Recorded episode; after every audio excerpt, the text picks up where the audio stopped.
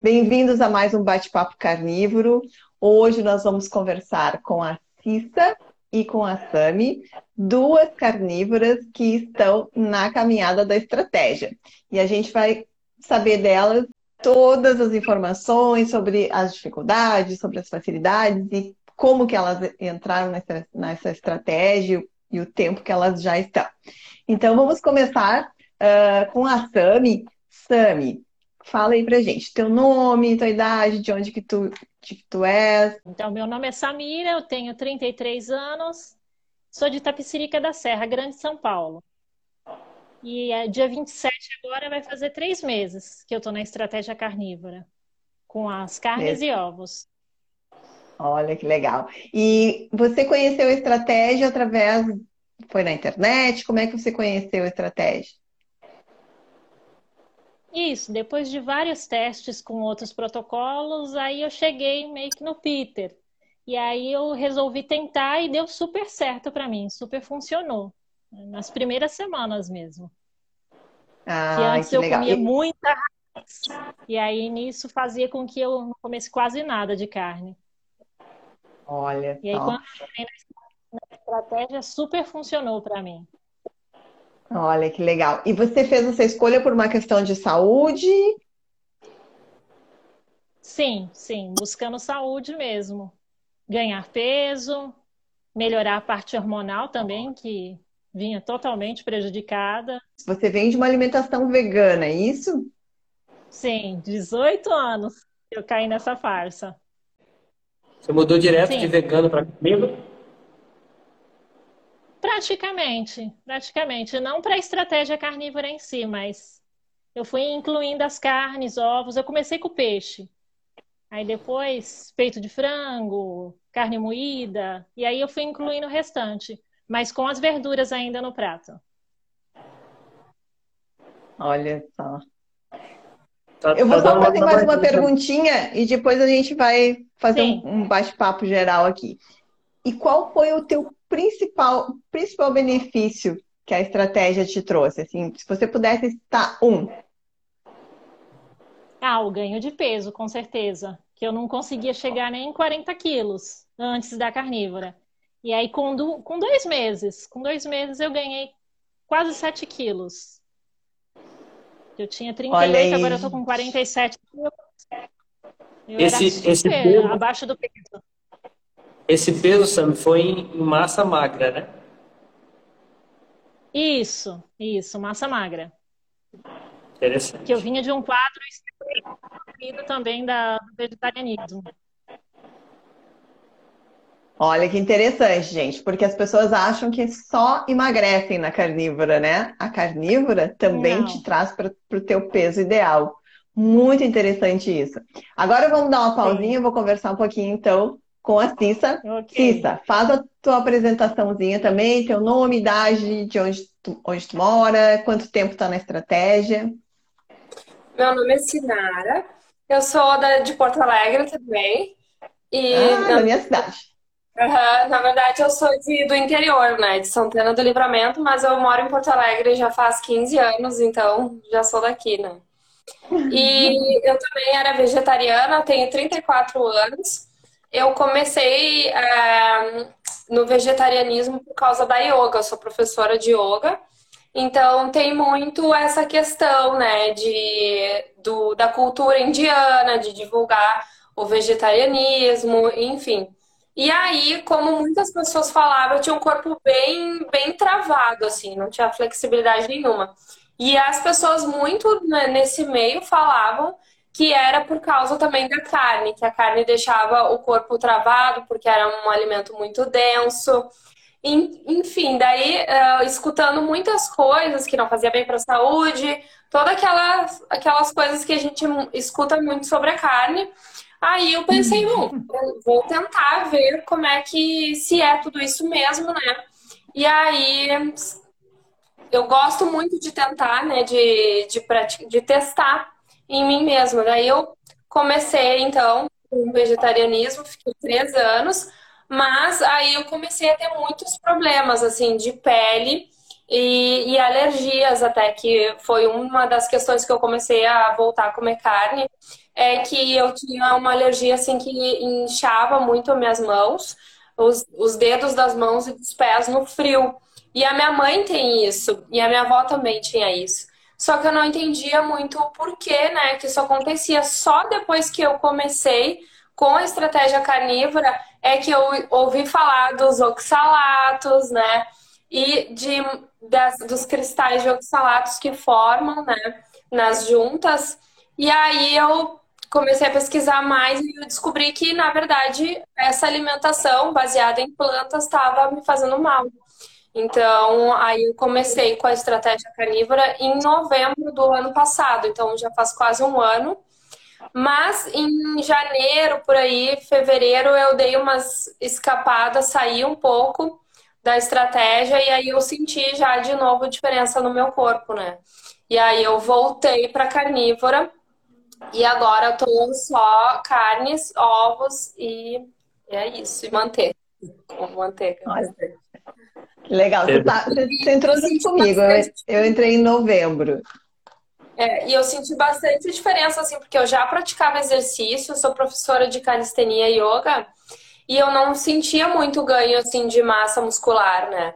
E com a carnívora, assim, foi impressionante, assim, que uh, até o próprio treino, assim, eu consegui aguentar muito mais tempo, os pesos começam a ficar muito leves e o teu corpo começa a responder muito rápido, né? Comecei a hipertrofiar, assim, definir a definição muscular mesmo. Veio só agora, assim, e faz muitos anos que eu treino. Mas a definição veio, assim, com a carnívora, questão de dois, dois meses, assim, já começou a aparecer bem mais, assim, a musculatura. Sensacionante. Muito legal, né? Nossa, eu, eu adoro ouvir, ouvir esse tipo de depoimento para mim é muito gratificante, porque a gente trabalhando com isso, né, dia a dia, a gente ouve muito é preconceito, é coisa falando de gente falando mal, gente questionando, gente falando que você é doido, que você é maluco. E aí você ouvir dois depoimentos desses, né? É sensacional, sensacional. São as evidências, né? Que tá todo mundo procurando nas pesquisas científicas, né, dos estudos randomizados. Idade que falavam que não teria na carnívora. Você quer, um, você quer um estudo científico mais potente do que esse que a Cissa acabou de falar? Ela entrou na carnívora, ficou bem. Saiu, ficou mal. Voltou para a carnívora, ficou bem de novo. Esse é o maior estudo que existe. É o maior estudo que existe. Não tem. É verdade. Né? Não, e a questão da flexibilidade que falava muito, né, sobre uh, a, pessoa, a pessoa que come carne não ter flexibilidade, também foi outro mito, né? Porque tinha muitas posturas que eu não conseguia fazer na yoga e que ficaram mais fáceis para mim. Eu acho tem muita relação com a gordura. Então a gordura ela deixa o corpo mais lubrificado né? E a gente acaba, enfim, tendo mais flexibilidade, né? Exatamente. É Exatamente o que eu senti. Exatamente o que eu senti. A lubrificação das, das, juntas, né? para fazer jejum também, né? A última vez que eu consegui fazer um jejum de 24 horas, mesmo depois de 24 horas, você não tem fome. Né? Então é muita diferença. E quando sua alimentação é baseada em carboidrato, você tem fome menos de três em três horas, né? A fome é, muito estresse também, nervoso. Você sempre está nervoso porque você sempre está com fome, nunca alimentado, né? nunca está nutrido. É, é, é uma diferença. E o que, que vocês, assim, é, qual foi a primeira? Vou fazer a pergunta para as duas aí, cada uma responde. É, qual foi a a primeira diferença que vocês notaram? Assim, a primeira semana de carnívora, a segunda semana, o que, que vocês notaram assim, de diferença imediata no, no corpo? Pode começar aí, Cista. Eu senti mais assim, uh, mais na parte mental mesmo, assim, clareza uh, mental. Eu senti que eu, eu, fiquei bem mais regulada, assim, também, né? Para tudo, assim, para dormir, para acordar. E eu acho que a gente acaba se conectando mais, assim, com a nossa natureza, né? Com o que é próprio para nós. Então, eu acordo uns minutinhos antes do despertador tocar sempre. Então, eu não preciso, eu não acordo cansada já, tendo que botar no soneca para dormir mais um pouquinho. Então, eu já acordo bem todo dia quase no mesmo horário, durmo quase todo dia no mesmo horário. Então, eu senti que eu acabei me conectando, assim, bem mais, né? Com, com essa questão, assim, da, da própria natureza, assim, de estar tá mais regulado né? De não ter muita bagunça, assim. E principalmente essa questão dos picos, né? De, de insulina também que a gente tem quando come muito carboidrato. Então, tem aquela coisa da energia, daqui a pouco já cai tudo, aí tu já tá muito cansado e fica oscilando muito no dia, o humor. Eu trabalho com crianças também, então percebi que eu fiquei com mais paciência também, mais tranquila para lidar com as situações, assim, é, tirando esses picos, né?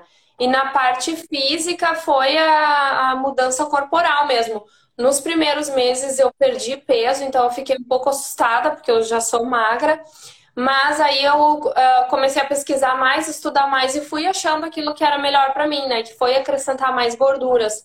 Porque quando eu comecei a sair, né, do, do vegetarianismo, eu comia um pouquinho, um pedacinho de frango, um pouquinho não sei o quê. Quando eu vi a estratégia carnívora, eu comia muita carne magra. E aí também senti essa queda aí no peso, né? Que a gente acaba perdendo. Mas aí depois comecei a acrescentar mais gordura, fazer uma dieta mais baseada na, na questão da carne mais gordurosa. E aí tá, tá bem estável, assim, meu peso. Ô, ô Cissa, posso te fazer uma pergunta? Você é professora de, de yoga, eu, eu pratiquei yoga há muitos anos, eu gosto, né, adoro. Tive essa mesma questão aí do veganismo, do vegetarianismo através da yoga, que é muito. As maiores práticas no Brasil acabam que associam as duas coisas. Né? E eu gosto muito de meditar, uma coisa que eu herdei da, da yoga. E eu senti, e eu queria te perguntar isso. Mudou alguma coisa assim nessa sua conexão na hora de você fazer a meditação? Você sentiu uma diferença na carnívora de na meditação? Eu senti muita diferença. Mas e eu nem falo assim por sentar tanto e meditar. Mas quando a gente está focado ali, né, no momento presente, já pode ser considerado uma meditação. E eu senti muito isso assim no meu treino, né, tanto de pesos quanto da yoga, de eu entrar muito assim nesse no flow, né? De tu tá ali naquele momento focado no músculo e tu não sair ali, às vezes passa mais de uma hora e eu tenho que me policiar para não exceder até o horário do treino, para não dar também um overtraining, né? Mas é tanta conexão ali no treino que eu fico tão focada ali naquele momento, assim, que, que, é, que eu considero uma meditação, coisa que eu nunca tive antes, assim. Foi, foi um, um foco muito grande, assim, no, no músculo que tu tá trabalhando no momento presente e de não ver a hora passar de tão conectado ali que, é, que eu tô com aquilo ali, né? Então, eu também faço no sol, apesar né, de Porto Alegre esse tempo. Mesmo no frio, eu faço no sol ali, me conecto com a minha, com a minha prática, às vezes na grama ali um pouquinho também. E foi muito, isso aí foi muito impressionante, assim, que eu considero uma meditação mesmo fazendo, né? Mesmo não estando parada eh, meditando, porque a mente, ela nossa, ela entra muito assim no flow, muito mais fácil. Os macaquinhos sentimos, do Sentimos então, também, né, cobra? É o flow, é a conexão, é tudo Uma das falei. primeiras coisas. É, os, é. Macaquinhos, os macaquinhos do sótão parece que eles dão uma acalmada, né? Aquela, aquela mente agitada é. que fica levando a gente para lá, para cá, para lá, para cá, ela dá uma. É. E essa questão da, do, de ser uma cultura, uma filosofia da Índia, é também um pouquinho questionável, né? Porque tem muitos princípios ali da, da yoga e apenas esse princípio que eles trouxeram aqui para o Ocidente, né? Apenas essa questão da não violência, que é considerado não comer animais, né? Mas tem mais, uh, tem muitos outros princípios que ninguém fala nada, é só fala desse o resto ninguém dá bola, né? Só a questão da carne. E eu também pesquisando um pouquinho mais quando eu comecei né, na carnívora, eu também descobri que a Índia é um dos maiores exportadores de carne bovina. Então eles não comem, eles são vegetarianos, mas eles exportam né, a carne que eles não comem. Então... A economia deles roda nisso, né? É, exatamente. Que bacana, que bacana. Ah, e você, Sami? É... Ah, é, essa... Você quer... Então, eu voltei a comer carne mais ou menos há um ano atrás. E aí, na primeira semana mesmo, eu já notei muita diferença que sumiu a síndrome do intestino irritável que eu tinha. Isso na primeira semana, que eu voltei a comer carne junto com as verduras, né? Mas mesmo assim, a quantidade era muito pouca. Porque eu comia muita raiz. Muita raiz, ainda estava comendo alguns grãos. E aí, início, eu acabava comendo quase nada de carne, mais o prato colorido. E aí, nisso não foi suficiente para ganhar peso, e eu acho que para resolver o problema da desnutrição também, que eu vinha da, do veganismo, né? E aí, e aí o que você mais sentiu, então, foi essa questão do, do intestino, assim, a, a primeira... Sim, que melhorou já automaticamente com o do, consumo de ovos e carne.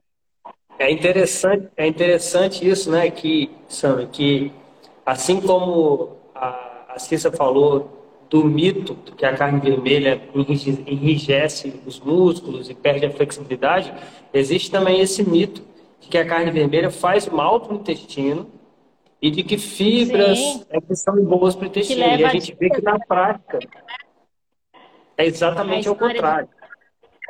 Apodrece no intestino, igual os veganos costumam dizer, que dá câncer de intestino.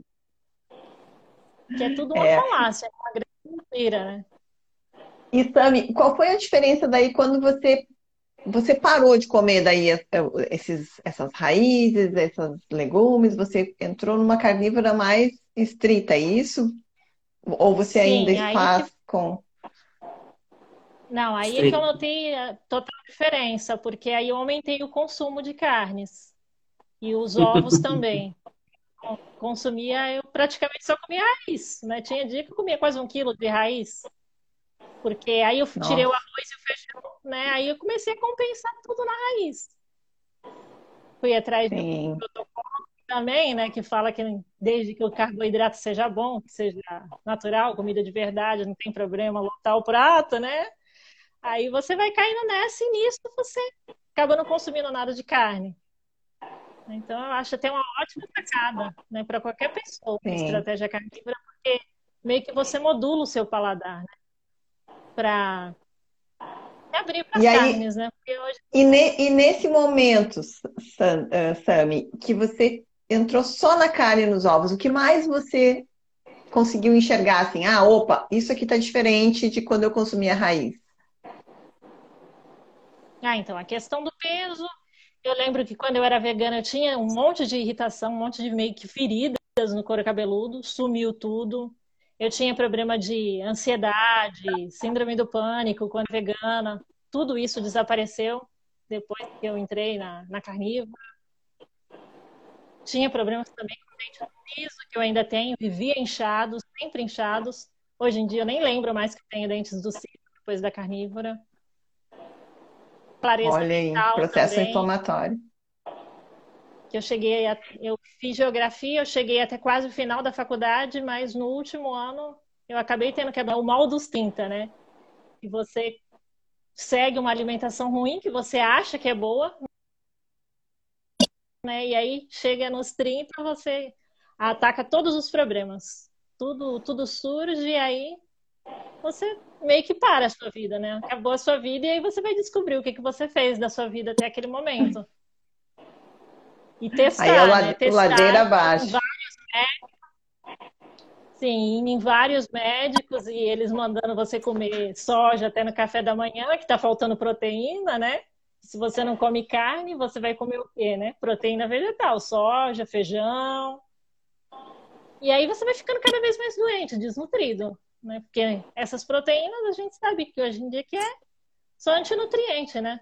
Carboidrato, na verdade, elas nem são proteínas, né? Carboidrato. Roubando os teus nutrientes. E deixa eu te perguntar assim, uh, você só você ganhou, ganhou peso depois que tirou as raízes, que ficou numa carnívora mais limpa, ou você começou a ganhar peso quando você estava consumindo as raízes junto na alimentação? Não, foi depois com a carnívora limpa. Que aí eu incluí é, carnes, a gordura mesmo, que eu costumo comer muita costela, essas carnes gordurosas, e os ovos. E quando eu estava com as raízes, não ganhava peso de nem perdia, igual no veganismo, mas não ganhava. Olha que interessante, gente. E, né? Eu, parece, eu queria... parece mentira, né? Mas é a verdade, tá aí, né, gente? Eu, eu queria fazer uma pergunta, uma pergunta para as duas. Como vocês duas vêm da linha vegana, vegetariana, é, eu também, meu sonho era ser vegano, já fui vegetariano também. Então, assim, a, a Alessandra também tem um pouco isso, né? Dessa Quase. coisa da comida natural, de, de, de, dessa linha. E que, hoje em dia, eu sei que o verdadeiro veganismo, verdadeiro comida natural, é a carnívora. Né? Esse é o verdadeiro veganismo. Como é que vocês veem essa questão de, de, de vocês terem tentado se alimentar de uma forma natural durante muito tempo e, e agora descobrir esse mito e descobrir que a verdadeira forma natural de se alimentar é o carnivorismo? Pois é, para mim, assim, foi uma. Eu sempre. A minha questão com, com ser vegetariana era sempre em busca de melhorar a saúde, né? Enfim. E a gente sempre escutou que isso, né, comer mais frutas, mais vegetais era o melhor, né? Só que foi meio que uma volta, assim, né, a, minhas origens, porque uh, lá em Livramento, os meus pais têm churrascaria. E eu me criei na churrascaria. Então, a gente comia, assim, quando eu morava lá, eu, a gente comia carne de manhã, né? Quando estavam ali acendendo fogo, ali às 10 horas da manhã que a gente tomava o café, a gente pegava um pedacinho de. Uh, era carne. Então, era, a gente sempre comia muita carne na minha Deu uma cortadinha na cista. É, eu também sou do sul, né? É. E a gente tem esse, é, esse, hábito da carne, né? E você entrar numa, numa estratégia uh, plant-based, ela é antinatural, né? Assim como a Cissa, a Cissa tinha a churrascaria do, do pai, né? É, uh, eu é tinha a carne, a carne diária, né? É que essa fala, história de plant bem, bem mas antigamente tinha, né? Na verdade, ninguém nem sabia direito o que era vegetarianismo antigamente, né? Hoje em é dia, acho que tem dois anos porque antigamente você falava que era vegetariano, vegano, o povo só pensava em soja, né? Você só come soja, salada, essas coisas assim, né?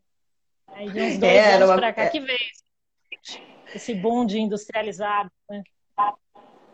É, porque a indústria vem, a indústria vem e se aproveita do momento, né? Eu lembro que quando eu comecei a, a buscar a cura da fibromialgia há 10 anos atrás, 12 anos atrás, e que eu resolvi retirar o glúten da alimentação, não tinha nada sem glúten para comprar. Eu tinha que fazer pão sem glúten, eu tinha que me virar. E de repente deu um boom e veio a dieta sem glúten. Então, assim, a indústria está sempre atrás, né? É, ela está sempre se movimentando conforme as tendências, né? E eu acho que essa questão do vegetarianismo também foi muito explorada, ainda é, né? E hoje mais ainda com, essa, com essas é, carnes fakes, né?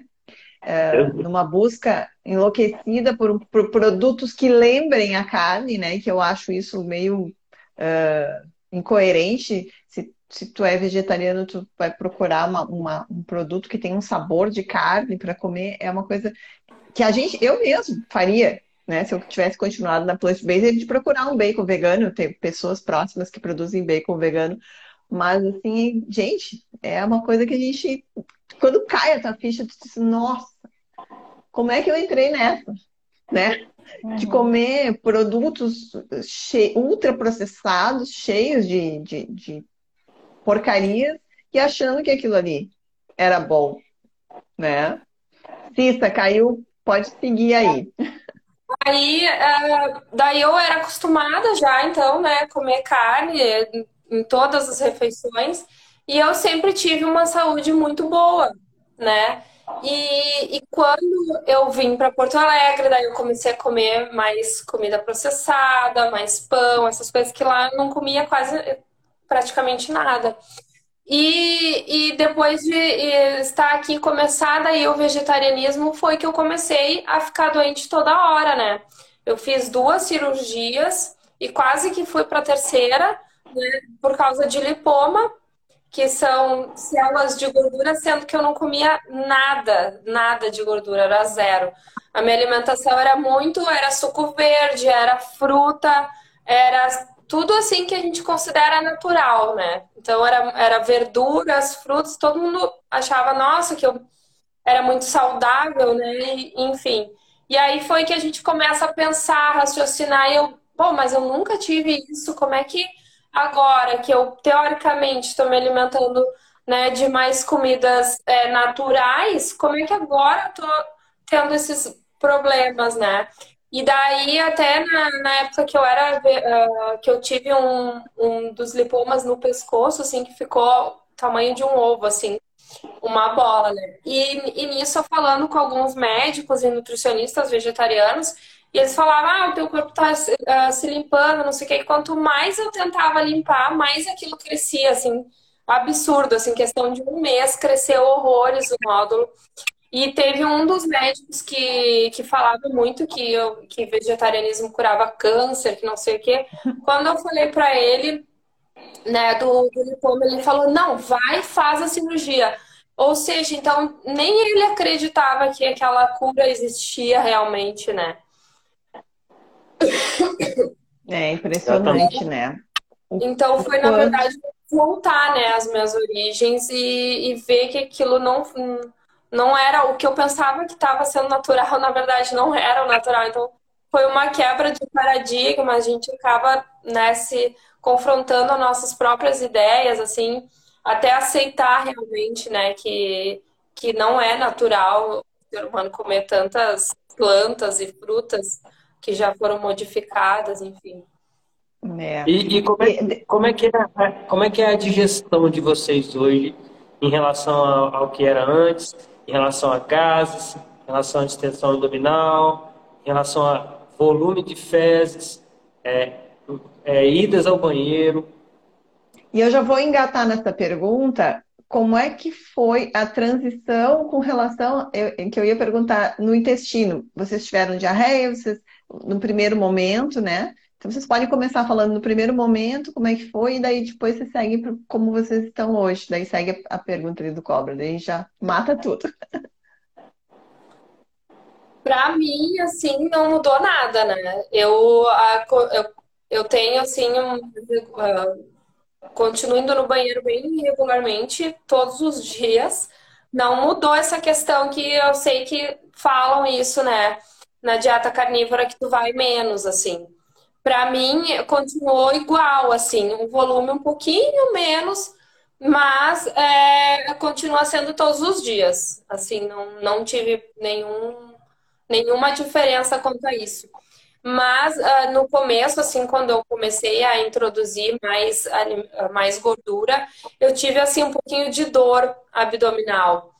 E, mas foi só nos primeiros, assim, nas, nas primeiras vezes, assim. Depois até fazia jejum e comia mais a carne e gordura e eu sentia mais isso. Aí eu parei de fazer jejum e comecei a espaçar, comer menos na quantidade, mas mais vezes ao dia e essas dores passaram. Então eu acho que eu ainda não tinha, não tenho ainda acidez estomacal para é, digerir bem assim essa quantidade de uma vez só, porque por ter passado três anos né, nessa alimentação, então muda as bactérias do intestino, muda tudo, né? Então eu acho que indo para mim voltar um pouquinho, parar um pouquinho de voltar, dar um passo atrás, foi importante para melhorar minha digestão, assim. E aí hoje sim, eu não, não tenho mais nenhuma dor e, e tenho bastante energia, assim, não, não senti muita diferença, assim, entre fazer jejum ser mais benéfico ou não. Assim, eu acho, eu acho que para mim funcionou melhor comer menos. Percebo que eu faço melhor a digestão comendo menos e mais vezes ao dia. Legal. E a questão de gases? Nada, zero. Mas Isso antes... aí eu tinha com feijão, assim, com feijão eu não, não podia comer. Mas agora na, na carnívora é zero, não, não tem, não existe. Zero gases, né? Impressionante, né? E você, e você é, Sami?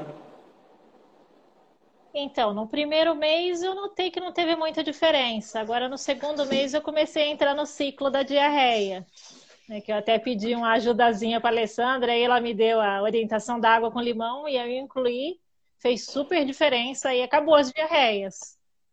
Né? Mas ir no banheiro também eu não vou, não vou todo dia, vou um dia sim, um dia não, né? É, deu essa mudança. E eu, é, duas vezes, nas, duas, duas refeições no dia eu costumo fazer. Né? Eu, eu não fazia mais, fazia três. Quando eu e gás? Gases, não, não tenho mais também. Não Zero. Tenho. Depois que eu entrei, é, principalmente do segundo mês para agora, sumiu mesmo. Foi muito difícil. Ninguém Olha, é uma... Eu ainda tava... É uma diferença, né? É, o vício das frutas, das bananas, aí agora praticamente é só 100% mesmo, ovos e carne. Ah, deixa eu, deixa eu aproveitar eu e perguntar, aproveitar esse gancho. Como é que foi a questão do sabor doce, de abandonar o sabor doce na carnívora? Então, eu acho que com o aumento do sal, né? Com o aumento do sal na alimentação, né? Eu consumo água com sal, né? E eu comecei a usar muito sal, que antigamente eu quase não usava. Né? Então, eu acho que isso acaba substituindo, você fica esquecendo, o seu paladar vai mudando né? E deixando de lado, né? Até pelas raízes também. Eu comia muita batata doce, essas coisas. Então aí você vai descontinuando esses alimentos, aí você vai que meio que perdendo, né? E se abrindo para outros tipos de alimento, né? Eu, Mas você, você não tinha uma você não tinha uma, uma compulsividade por doce antes? Como é que era o antes? Não. Só para mim é, sobremesa, essas coisas assim, não, mas frutas, principalmente banana, assim, era o meu vício, assim, se deixasse, eu comia o dia todo. Sim, então, eu... é aquela, aquela caixa quase... de banana. É, as frutas, né? Vegano nunca tem jeito, né? Porque você vai comendo o dia todo, né? Com aquela história que é saudável, que não é, né? Laranja também. E aí eu Sim, porque tá liberado, que... né? Sim, e depois que eu entrei na estratégia carnívora, eu noto que quando tenta incluir essas frutas, você já nota a total diferença. Né? No intestino, você já começa com gás. E aí isso, isso vai dando uma autorregulada, né? Você sai e aí você vê o efeito e já vê que é hora de, de retomar, né? Sim, aí meio que um você já come, você já sabe que você vai passar mal com aquilo, né? Aí que, que adianta comer, né? é, bem, é bem assim. Essa é a consciência quando eu final. Abusava... Sim. Quando eu abusava com as raízes, eu tinha muita constipação também, né? Que dizem que a gente tem uma necessidade imensa por fibras, que não pode viver só com proteínas. E aí eu tentava seguir esses protocolos aí que falam de cozinhar, comer maçã cozida no café da manhã, resolvia nada, até piorava. E a CUT 40 também, que regula o intestino, que é por açúcar, também não resolvia nada. E com a estratégia carnívora, se resolveu. Porque você não existe constipação na estratégia carnívora, né? Até pelo tanto de gordura que a gente acaba consumindo, né, diariamente. E, você, Cissa, como é que foi a questão com, com, com, com o sabor doce? É, eu também, eu era mais das frutas, né? Porque eu já não comia muito doce, com açúcar mesmo. Então era mais as frutas. E eu era daquelas vegetarianas que ia na Ceasa comprar caixa de banana, de, de frutas. Então eu ia direto, assim, eu comia assim, às vezes, ba fazia batida de banana, comia umas 10 bananas assim, batida, né? Sério. E ficava com uma barriga desse tamanho, assim, parecia o macaco, né? O macaco fica com barrigão. E a, as pernas e os braços finos. E isso foi, assim, é, incluindo o sal, que nem ela falou, some totalmente a vontade, assim, é zero, né? agora o paladar já, pre, já prefere ir na, na gordura, né? Se é para comer alguma coisa assim a gente já, já saliva mais pela gordura do que, do que pelo doce, assim. Então, às vezes até no meu trabalho tem festinha e coisa assim, não, eu não me dá nenhuma vontade, assim, não fico passando vontade, simplesmente não, não me apetece mais, assim. O que me apetece mais é agora é a gordura mesmo. É, eu vou dar um spoilerzinho aqui para vocês, né? Eu e a Alessandra, a gente está preparando eu já tenho material, a gente está juntando algumas coisas, e, e ela preparou um módulo de neurociência que explica exatamente isso que você estava falando, de como a gente vai substituindo né, o, o, o corpo, ele vai substituindo essas redes neurais por novas redes neurais, novos hábitos. E uma das coisas que eu percebi é o seguinte: a carne ela vai subindo no ranking nosso de preferência naturalmente depois que acontecem essas coisas que vocês citaram. Bom, eu estou há quatro anos fazendo estratégia carnívora, né? Eu já testei bastante coisa e eu percebo isso, que é, é como se fosse assim, deixa eu botar a Alessandra aqui, peraí. É como se, se vamos a banana. A banana, ela tem um sabor que teoricamente entregaria nutrientes né, para o corpo. Só que depois, quando, ela, quando o corpo vai dar aquele check-up mesmo, que nosso corpo ele procura proteína sempre, ele procura proteína, gordura, os nutrientes que a gente precisa, que são essenciais. E ele não encontra da banana, é como se fosse assim, né, é, é uma sinapse de prazer puro, sem a recompensa final da saciedade. E quando a gente coloca a carne ou a gordura no lugar disso, a gente sente também o prazer do sabor, só que aí depois, quando vem a recompensa da saciedade, na próxima escolha do corpo, ele vai preferir sempre esse, porque esse tem sabor e saciedade. O outro só tem sabor. Então, é, aí naturalmente a gente, a, a gente vai preferindo carne. As pessoas falam, mas você não come uma pizza, um pão, ou qualquer coisa assim? Eu olho hoje para uma pizza, para um pão, não sei se vocês também já, já, já, já sentem isso. Eu prefiro muito mais uma carne do que um pão. O meu corpo pede por carne, não por pão. É. O meu doce hoje é torresmo. O torresmo é o docinho. O torresmo é o lanchinho, é o snack, né? É, o torresmo é o docinho. E é, é, e é energia. Você e meio que você acaba tendo uma decepção, né? Porque o paladar muda, né? Você vai comer a banana, não tem mais aquele gosto que tinha antigamente, você não consegue mais sentir todo aquele açúcar. Aquilo ali vai perdendo a graça, né? Exatamente. Exatamente. É uma, é uma, é uma ressignificação da alimentação que acontece naturalmente, porque é aquela coisa, é o nosso instinto, né? É o, é o, é o segundo instinto mais básico de todos. O primeiro é, é dor, sobreviver. O segundo é comer. Né? E o terceiro é se reproduzir. Então, assim, é, é, as pessoas às vezes perguntam, ah, mas não precisa de nutricionista para fazer estratégia carnívora? Aí eu falo assim, você precisa de nutricionista para você desaprender a comer, para você acreditar nas verdades de que proteína, gordura faz bem e para você fazer essa transição. Porque depois disso, a estratégia carnívora é seguir nosso instinto, é assim como andar, é assim como dormir, é assim como sede, é a fome e a saciedade. Eu estou falando besteira ou vocês concordam com o que eu estou dizendo? Concordo. E eu acho que a, até a alimentação mais é, em carnes, ela regula até a nossa sede, né? Porque eu, antes, eu lembro que antes eu, eu bebia muito pouca água, assim, quando eu bebia era mais na, na obrigação daquele, naquele mito que tu tem que tomar água. E agora a, a sede, ela é mais ela é mais acentuada. Tu sente sede de verdade, bebe água com muito mais prazer também.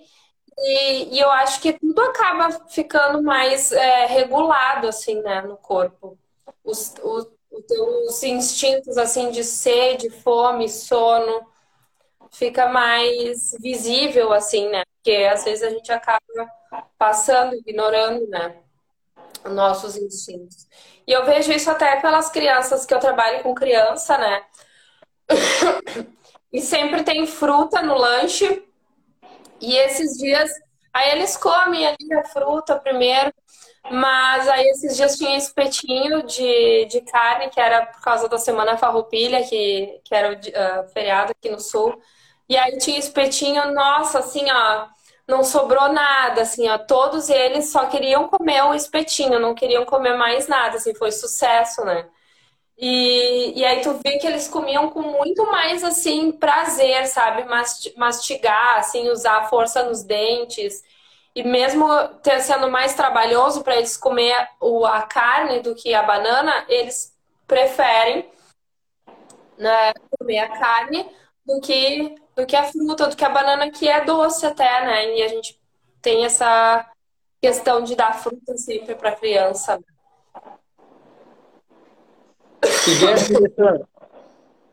Eu não consigo enxergar a Cissa e eu não consigo ouvir a Cissa. É mesmo? Ainda? É. Eu vou participar da, da live pelo bate-papo, ok? Tá Segue tá aí. Senão, ou, senão eu não consigo nem ouvir. Eu, eu já volto, vou buscar um fone e vou ouvir no PC. Segue aí. Tá bom, tranquilo. É, Sami, sobre essa questão da, da minha pergunta, você tem alguma coisa para acrescentar? Ah, e da água que ela falou, eu também tinha muito isso. Eu não tomava, às vezes, nem meio litro de água quando eu era vegana não tomava, todo mundo me falava, você vai arrumar algum problema de rim, porque eu não, não lembrava. Né? E aí, depois que eu voltei à carne, estou na estratégia carnívora, eu nunca consumo menos de um litro de água por dia. Né? E é muita diferença. Muita diferença. E a, a água com sal também, né? Faz muita diferença no dia também. Deixa eu, deixa eu fazer um, aproveitar um gancho. Como é que é a questão para vocês da fome e da saciedade? Como é que vocês percebem é, hoje a fome e a saciedade? E como é que era antes?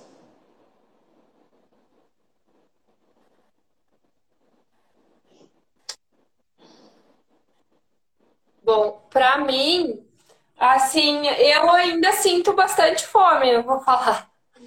Então, mas eu acho assim, eu ser magra, né, e fazer muita atividade física, eu acho que é correspondente a isso. Então, acho que no começo eu sentia muita fome, muita fome mesmo, assim. E eu acho que o meu corpo tava pedindo nutriente, pedindo nutrição, sabe? Tava faltando. Então, eu vejo isso que a maioria das pessoas fala que perde a fome. Então, eu acho que de repente o corpo ele começa a se regular, né? A pessoa que precisa perder peso, eu vejo, né, pelas, pelo que os depoimentos, é que o corpo né, quer dar um tempo.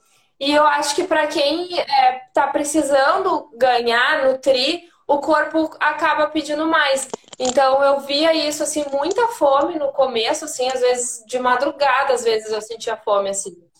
E, e aí eu precisava comer, comer assim, agora não, agora estabilizou, assim, eu como mais ou menos a mesma quantidade, assim, todos os dias, mas eu não senti é, diminuir, assim, o apetite, eu tenho apetite, assim, e eu vejo que é o meu corpo mesmo pedindo, porque eu acordo super cedo, assim, às 5 da manhã e trabalho às vezes até às 8 da noite, então meu dia é muito ativo e, e, eu vejo que, que eu preciso, né? Que, que tá sendo nutrido mesmo, assim, não tá sendo em excesso.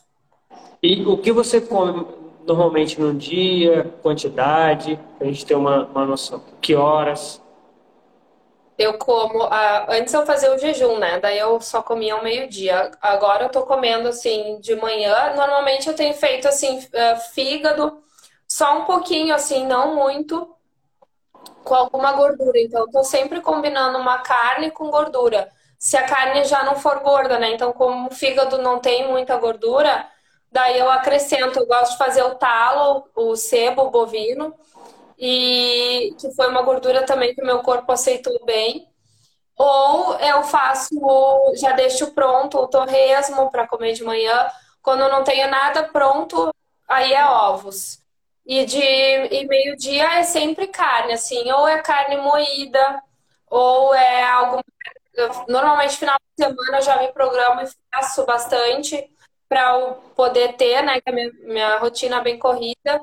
Uh, às vezes coxa de frango. Então eu tento sempre variar uma carne. Se a carne é magra, eu acrescento uma gordura junto. Se a carne já é gorda, eu como só a carne daí. E de noite eu gosto sempre de fazer omelete, eu como com, com torresmo também. E com manteiga, assim. É o que eu como normalmente, assim. E no trabalho também, eu sempre levo, assim, às vezes um franguinho com manteiga ou um, um ovo cozido. É basicamente isso. Top. E você, Sami?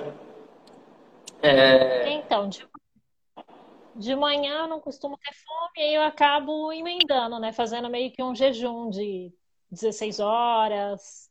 Aí eu venho fazer a primeira refeição ali por volta da uma, duas horas da tarde. Né? Que aí geralmente eu acabo consumindo mais essas carnes com ossos, né? Rabada, costela. Né? Bisteca também, consumo muito. E as vísceras, né? A língua que eu amo. Coração, que eu comecei mais recentemente também. Ontem eu vim descobrir o mocotó, então Estou bem feliz com essa questão do paladar que se abre, né, para outros sabores que você nem imaginava que existia, que todo mundo fala que é horrível, né? E aí à noite também eu tenho fome, aí geralmente tem que consertar esse horário do, da segunda refeição, né? Que às vezes acaba sendo muito tarde, próximo da hora de dormir, né? Que é umas 10 horas, 9 horas. Eu queria chegar nesse objetivo de fazer uma refeição só no dia. Né? Mas aí percebo que mais ou menos eu como meio quilo né? proteína, carne com ovos, e aí como falta o restante umas 200, 300 gramas, aí eu acabo consumindo nessa segunda refeição, né? Aí ah, eu legal. acho que tem que calibrar essa quantidade, né? E eu percebo que nesse segundo mês, nesse segundo mês eu tô diminuindo um pouco os ovos. Antes eu comia muito ovo, às vezes 8, 10 ovos assim, em uma refeição num dia. E agora eu tô consumindo bem menos. Né? Parece, eu acho que eu tô conseguindo aumentar mais de carne. Tá indo mais para as carnes, né? Nossa, mas vocês, vocês duas estão comendo muito bem, hein?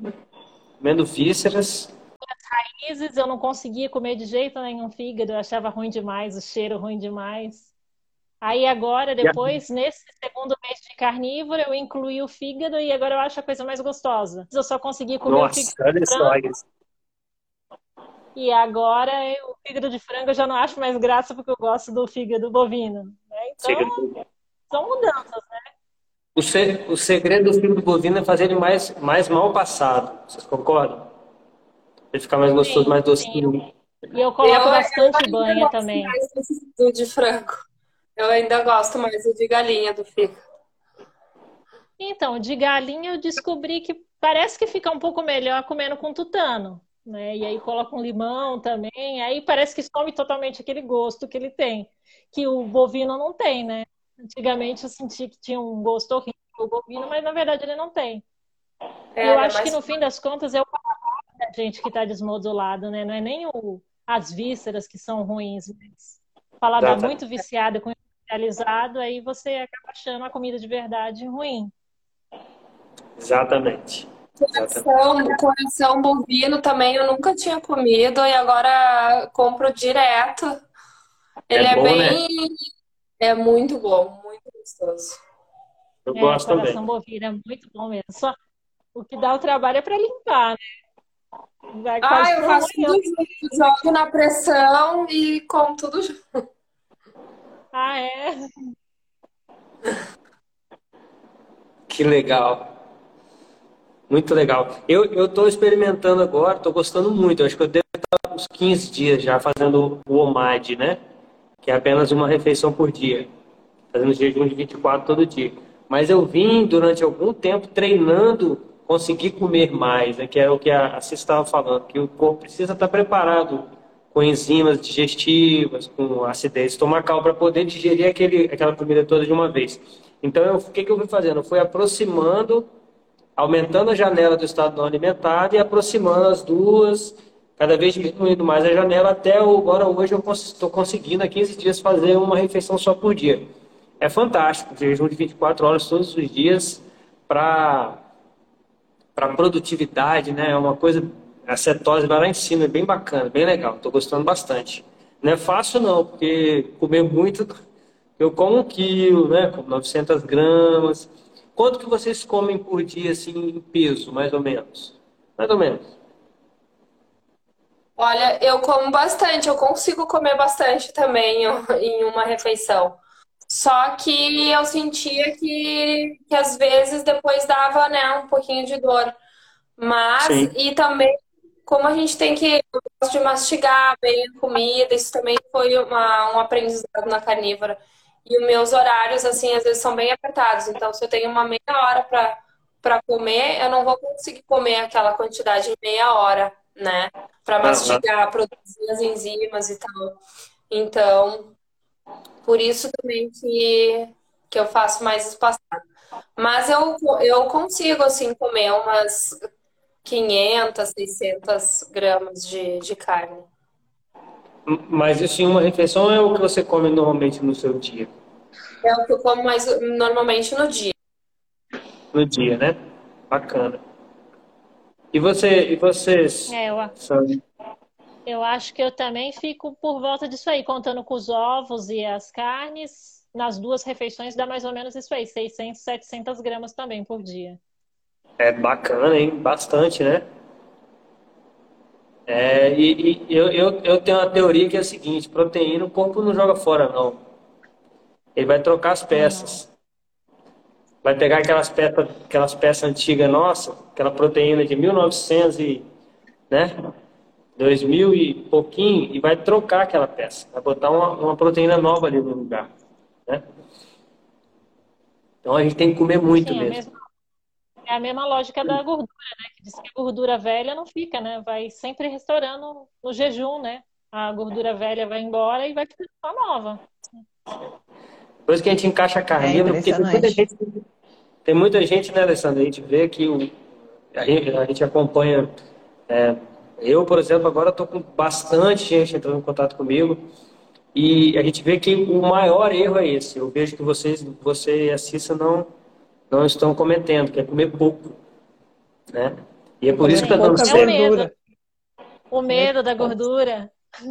É o medo Mas mesmo aqui em casa, meus pais ficam horrorizados. Então você vai entupir as veias com esse monte de gordura. Mas a gente sabe que a realidade é completamente diferente, né? É, e é incrível. Hoje eu estava assistindo, revendo uma, uma live do, do Anthony Schaff com a Kelly Hogan. A Kelly Hogan faz a estratégia carnívora há 13 anos, né? Para quem não conhece ela.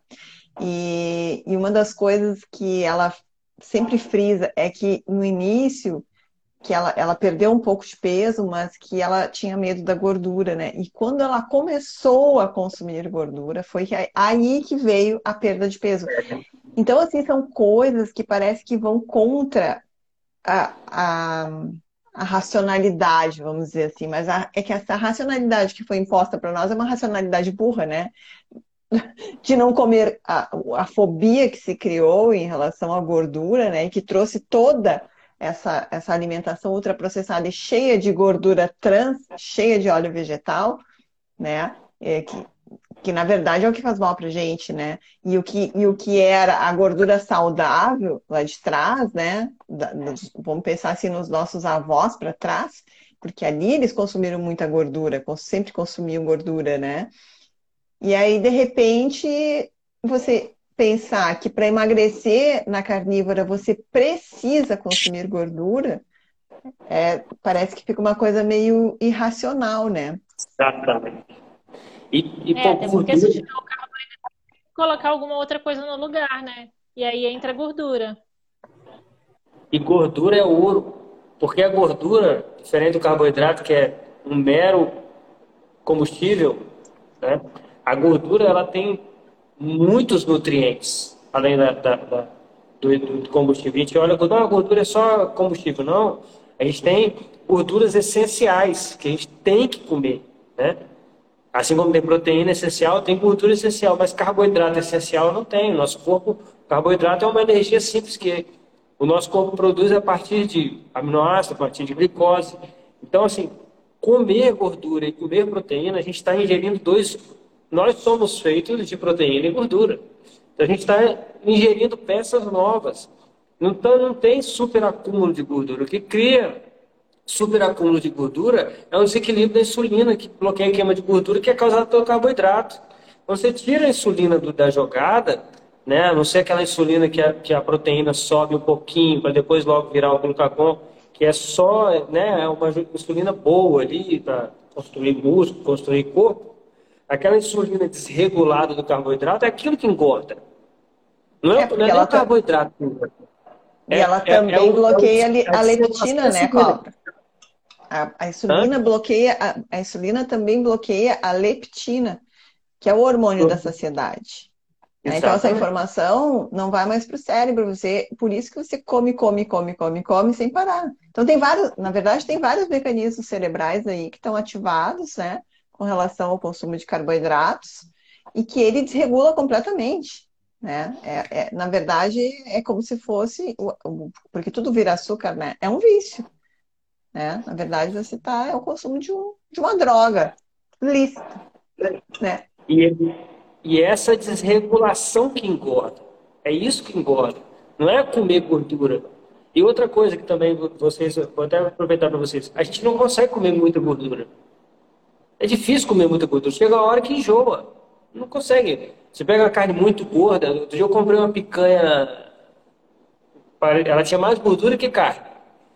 Chegou na metade da picanha já tinha enjoado já. Não, não, o corpo é muito, muito mais inteligente do que a gente. Vocês concordam com isso? Sim. É, a gordura tem bem mais saciedade, ah, dá bem mais saciedade, né? Assim como as vísceras. Não sei se vocês é. notam isso também. Nossa, Sim. muito. Você, você come um bifinho de fígado desse tamanho e já mata a fome. E para você é, matar a fome. bem pequenininho, assim, umas 70 gramas. E já mata a já... fome. É, só para começar o dia. Porque, Porque o valor é nutricional é ali é enorme, né, gente? É simples assim, né? Fome é o corpo pedindo nutriente. Você entregou um alimento de alta densidade nutricional para ele, supriu ali os nutrientes que ele precisa, na hora vai, vai liberar a leptina, né, né, né Alessandra? Que é o hormônio da saciedade. Sim, vai. É, hoje, hoje eu ouvi também, lá nessa live da, da Kelly Hogan, ela falando uma coisa que ninguém fala, e que na, na, verdade não existe no meio, no meio médico essa, essa nomenclatura, mas existe uma resistência à leptina. Sim. E eu concordo com ela, porque chega um, momento que a pessoa é tão compulsiva que consome tanto carboidrato que, que na verdade o que acontece é que o cérebro não recebe mais essa informação, porque na verdade ele recebe, mas ele, ele apaga. Ele ignora. Ele, tá recebendo, ele ignora, né? Porque é uma coisa tão constante que ele acaba dizendo, não, de novo, para aí, vou desligar. A mesma coisa quando você está andando no carro, por exemplo, tem vontade de fazer, de fazer xixi. Né? Você vai ter aquela vontade, mas você, você vai mandar uma informação para o cérebro, não, agora eu não posso, segura mais um pouco, e ele não vai ficar todo o tempo te, né? Apesar de você estar com a bexiga cheia. A mesma coisa é com o estômago. Né? O corpo não vai ficar te mandando informação todo o tempo de que teu, porque a leptina ela lê o, o, o estiramento do estômago, né? o volume do estômago. Então ela não vai ficar mandando informação todo o tempo. Chega uma hora que que, ou melhor, ela manda, mas o cérebro já não, não lê mais, porque se, se a gente fosse receber todos, todas as informações do ambiente ou as informações do nosso corpo, a gente ia enlouquecer. Então tem muita coisa que, que tu apaga no cérebro, né? Para não receber aquela informação. Por exemplo, tá, tu tá vestindo uma roupa agora, mas tu não tá sentindo uh, a calça pegando na tua perna. Só quando eu falo, né? Que você vai sentir. Então são, são sensações que você não fica sentindo o tempo inteiro. E isso é a resistência à leptina. E acontece realmente. Né? Então as pessoas acabam se tornando tão compulsivas que é uma coisa muito difícil. E, eu, e a gente vê aquele, aquela nossa conversa, né, cobra com a vovó Fit, a gente vê que pessoas que foram obesas têm uma maior dificuldade aí de controlar Sim. e, inclusive, de aderir à estratégia carnívora, né? Justamente por, por essa questão, né? Então, tem algumas coisas que têm que ser utilizadas, né? Alguma uma parte de modulação aí da parte emocional junto, para que tenha sucesso, né? Porque o que ela diz assim, que mesmo na carnívora ela, ela, come desreguladamente, é um impulso de consumo, né? Apesar de que eu acredito que na carnívora estrita isso tenha seja bem mais reduzido e talvez não aconteça, né? Que eu acho que enquanto tu estiver dando isso aqui de carboidrato, o, o teu sistema está ativado. Enquanto tiver um sabor doce ou qualquer coisinha de carboidrato, seja de um legume, seja de, né, de qualquer alimento ali, vai te dar esse esse gatilho para o cérebro, né? E a Cissa caiu. É, a Cissa tá caindo. Né? Então eu acho que a Oi? conexão. tá um rodízio aqui. Cai, outro volta, Mas, cai, então, cada hora é um lugar. Mas vamos lá. É. Não, e a Cissa saiu e eu consegui, eu, ela voltou e eu consegui enxergar ela, porque eu não estava nem enxergando, uma coisa muito louca esse Instagram. Ó, eu posso puxar uma perguntinha aqui? Bora lá. Quero começar a partir de amanhã. O que devo fazer? Primeiro, limpa a geladeira de tudo que você não pode comer. É, se desfazer pelo menos industrializado, né? Armário. Daí... Se você mora sozinho, principalmente. Se mora com outras pessoas, conversa com as pessoas. Ó, não vou mais comer. Me entenda, né? e faça uma bela de uma compra, né, cobra? Tenha comida, Exatamente. tenha fartura. Sim. Ó, eu vou te dar. Vou. Isso aí. Vou fazer, vou fazer uma propagandinha aqui, um spoilerzinho. Depois de amanhã, quinta-feira, tá? Às 19h30, a gente vai fazer um aulão de como começar a estratégia carnívora. Então a gente vai passar bem de forma didática como é que vai ser, como é que passo a passo o que tem que fazer, tem várias dicas. Aí vai ter a participação da Alessandra, a minha e uma participação especial do Henrique Altran também. Então eu já aproveito e convido todos vocês para participar. Para quem não conhece o Henrique Altran, ele é o meu mentor. Ele, na minha opinião, também eu acho que a Alessandra compartilha, é um dos melhores nutricionistas do Brasil. Né? E ele, ele, ele leva para esse lado da alimentação ancestral. Ele, inclusive, é um praticante de carnívora, digamos assim, ele faz uma carnívora um pouco mais flexível, digamos, uma cetocarnívora ou uma paleocarnívora, alguma coisa assim, mas a base é carne também, bem, bem grande.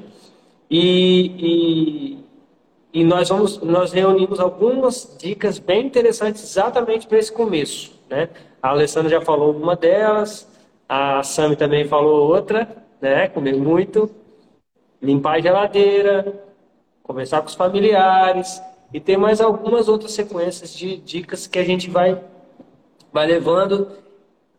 Se você vai escolher uma transição direta ou uma transição é, passando pela cetogênica, passando aos poucos, né? Uma transição mais mais prolongado. Então, tem vários detalhes para você para a gente atingir. Tem, tem os gatilhos mentais, né, Alessandro? Que são muito importantes. Sim, sim. Tem várias, várias questõezinhas aí, né, que a gente veio aprendendo, né, Cobra? Aí, fica aí o convite, tá? No, na minha bio tem um link para se inscrever na live. Já tem muita gente inscrita para participar. E é isso aí, um aulão de como começar a estratégia carnívora. É a primeira dica que eu posso te dar. E mais todas essas outras que a gente, que a gente deu. Agora, é, é, se você vai ser Highlander e já cair de cabeça, fazer uma transição já direta, também funciona. Tem que ter né, tupete para fazer, tem que ter peito para encarar direto a transição direto para a carnívora do leão, por exemplo. Mas funciona também muito bem. Funciona Depende do, do teu objetivo e da tua necessidade, né, Cobra? Eu vinha Exatamente. de anos de dor de fibromialgia eu entrei de cabeça na dieta, né? Na- Eu não faço a do leão, porque a do leão, ela não inclui carne de porco, ela é só carne de ruminantes, né? Que é, é a denominação da, da Lion Diet. Mas eu entrei na uma carnívora de 99%, vamos dizer assim. né? E foi o que me tirou do, do quadro de dor. Posso responder uma pergunta que tem aqui, Cobra? Claro. Posso comer linguiça? Hoje eu estava lendo sobre isso. A questão da linguiça, tem duas questões aí que tem Pode uma falar. preocupação que o pessoal, que o pessoal fala muito. Com relação, primeiro, relação aos embutidos em geral, tá? Ah, a questão dos nitratos, nitritos e nitratos, tá?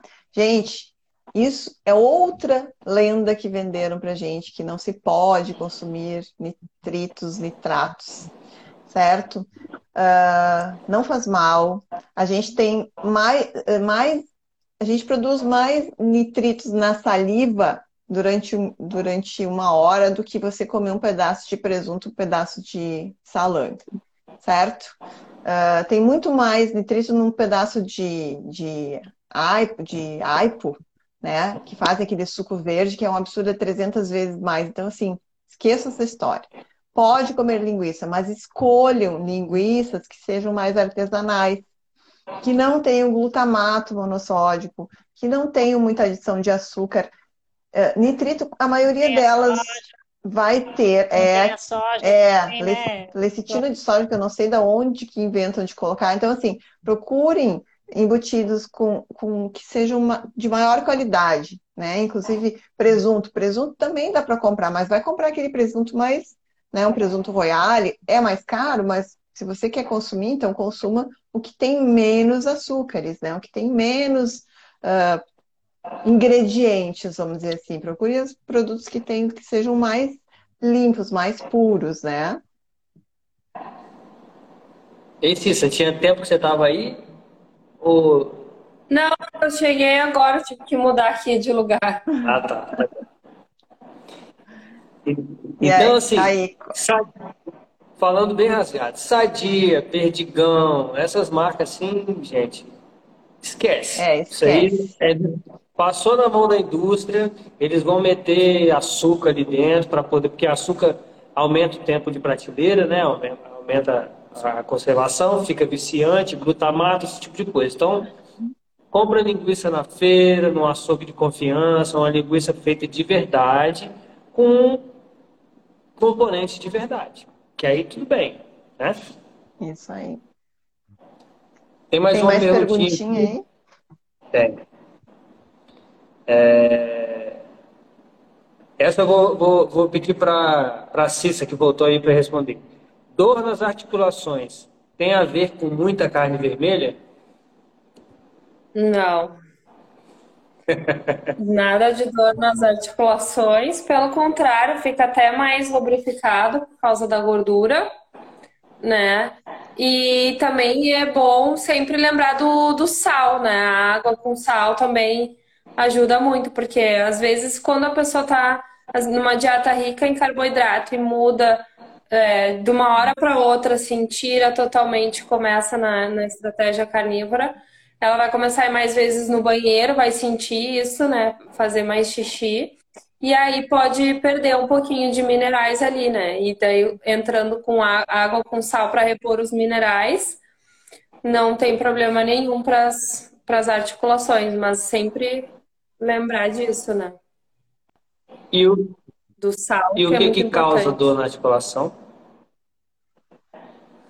São os oxalatos, né? Os, as, as fibras vegetais, né? Principalmente a couve, espinafre, Folhas verdes, né? São os mais ricos em folhas verdes. É.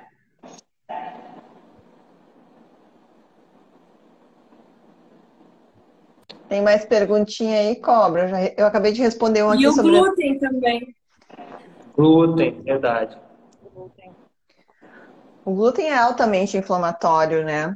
E é, a gente tem que pensar assim, ó, que, a gente, que a maioria das pessoas hoje estão com uma permeabilidade, um certo grau de permeabilidade intestinal, tá? Por mais que você ache que não tenha. Por quê? Porque a gente vem consumindo corantes, uh, espessantes, acidulantes, antes, antes.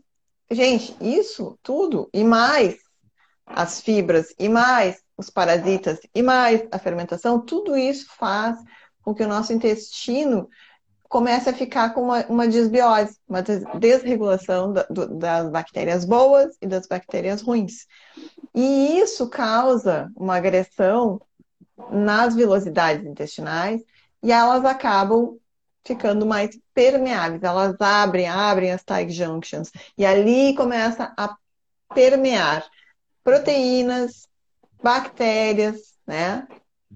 Patógenos, e isso tudo vai para o nosso, nosso sistema, para a nossa circulação sanguínea, né? E ativa o nosso exército, né? Que contra-ataca isso, mas que também ataca o corpo, causando né, um ataque autoimune. Então, gente, a, assim, a gente tem que pensar, glúten, a proteína do a caseína, a, a proteína do glúten e a caseína são dois agressam duas proteínas super agressivas, mas não são só eles, né? Tem várias outras coisas que podem vazar, né, pela, pela parede intestinal. Uh, tem uma, tem uma, uma proteína na clara do ovo, eu já não posso consumir ovo. Então, quando a gente começa a ter essas dores articulares, esses sintomas maiores, é porque você tem um intestino permeável. Se você tem uma, uma doença autoimune, você tem um intestino permeável né? E para curar esse intestino leva tempo. Não é da noite para o dia. Às vezes as pessoas acham que com, ah, eu fiz duas semanas de carnívoro, então agora eu tenho que estar curada. Gente, eu estou há um ano e eu não estou curada. Porque sempre que eu coloco algum, algum alimento externo que não seja da, da dieta, eu sinto imediatamente, meu alarme está ligado. Né? Antes o alarme estava desligado, porque a gente fica tão intoxicado que o teu corpo não responde mais né? Aquilo que eu vinha falando antes, a questão do alarme. O cérebro já não não está mais recebendo aquilo ali porque está toda hora tocando. Mas e quando você dá você um, fez... descanso. Ainda fez químio, né, Alessandra? Sim, eu fiz químio, né? Eu fiz quimioterapia há 13 anos atrás. Então, assim, meu intestino estava uma peneira, né? Então, para recuperar isso, gente, não é assim de uma hora para outra. Não é. E eu já ouvi de imunologistas assim, que pode levar até dois anos. Acredito que na estratégia carnívora pode, possa regular isso mais cedo. Né? Lógico, o que eu tenho de sintoma hoje, quando eu consumo, quando eu saio, quando eu enfio o pé na jaca, porque todo mundo faz de vez em quando, eu não faço frequentemente, e nem um final de semana inteiro, mas se eu for fazer numa refeição, eu sinto, meu corpo já dá a resposta né? E eu, eu sinto que é diferente de como era lá atrás, porque lá atrás eu vivia com o meu corpo me atacando, vamos dizer assim, né? E agora ele está respirando. E graças à estratégia carnívora, né? graças a uma alimentação de base ancestral, né? Que nos fez evoluir e que nos fez estar aqui. E que a gente é feito para ela, né? Desenhado, projetado para esse tipo de alimentação. No intestino delgado grande, que é onde absorve carne, intestino grosso pequeno, que é onde tem a fermentação, no intestino muito ácido. Nosso intestino é tão, tão nosso intestino, nosso estômago é tão ácido, nosso ácido é tão ácido quanto mais até do que leões, cães, né? É feito, a gente é feito para digerir carne.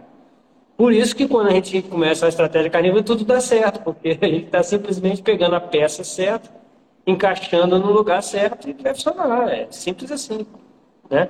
Aí perguntaram aqui, pedi para Sami responder essa. Mas comendo tanta carne assim, o intestino funciona direito? Pois é, aí que funciona, né? Porque quando você coloca essas fibras, aí é, aí que deixa de funcionar, né? Mas eu acho que o que ajuda muito é a quantidade de água também, né? Você tende a consumir pouca água, você não, o intestino para, né? Trava. E a quantidade de gorduras também, né? Que você Gordura. só comer proteína tem que ser calibrado, né? Tem que ser equilibrada a coisa. Exatamente. E quando a gente come carne, 70% da carne é água. Então a gente já come uma comida mais líquida do que quando você come, por exemplo, um, um, um, uma comida dessa processada, que ela é uma comida seca. Aí você tem que beber muita água para compensar aquela comida seca que você comeu. Agora a carne, ela já é né, 70% água. Então já é um, um alimento hidratado, digamos assim, né? Desde que você não torre ela, né? Como Aliás, né, pessoal? Comam carne mal passada. Ou pelo menos ao ponto para mal. Porque é ali Não que ela mantém.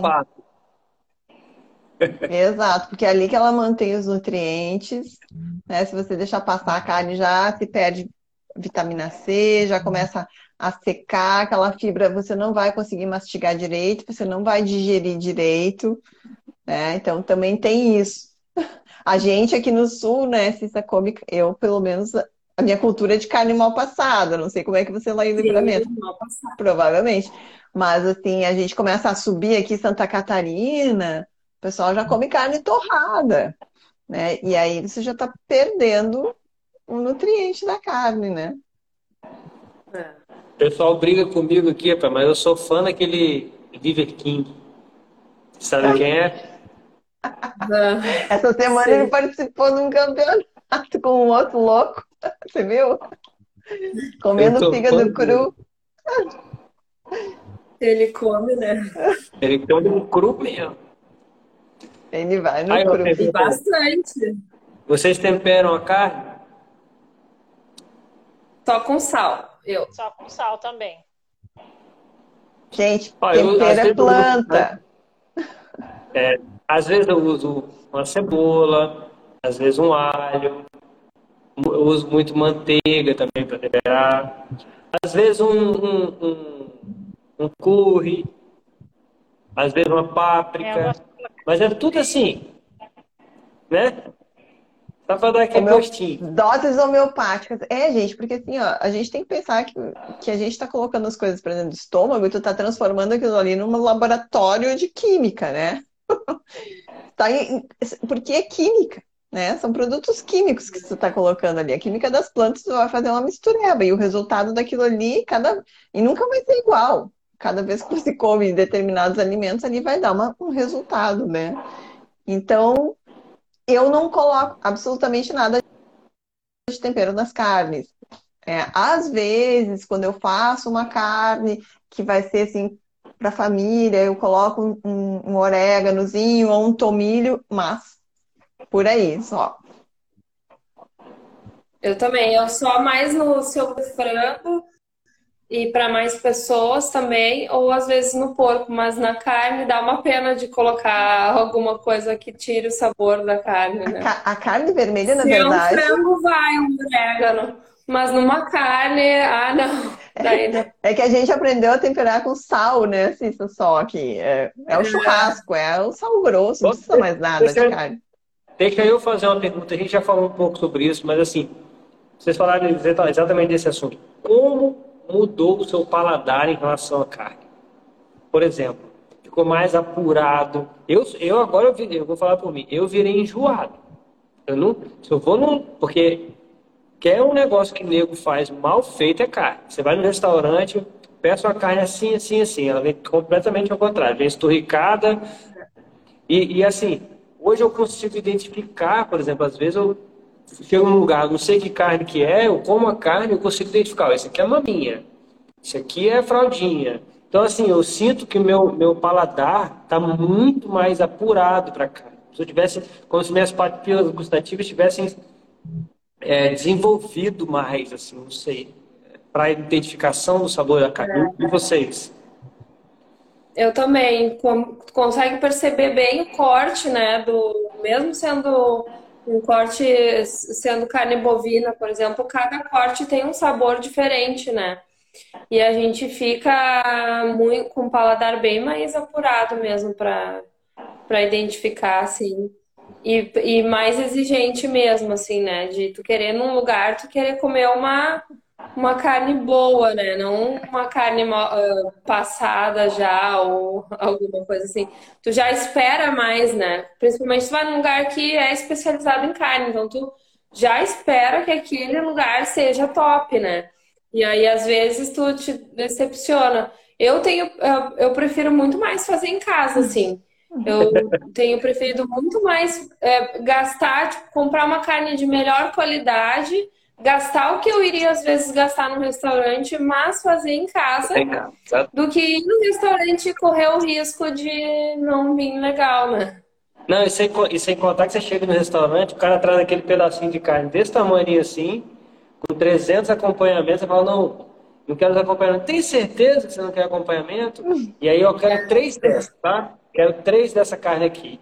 Aí o cara fica assim, mas três? Né? Aquela coisa estranha, né? A gente é tipo ET, né? E você, é Sami? Como é que tá aí no sabor da carne? Fora os temperos, né, que eles colocam, eu mesmo tenho alergia a esses temperos, assim, do supermercado, cominho, que geralmente sempre vem cobre ali dentro, eu fico cheia de caroço na pele.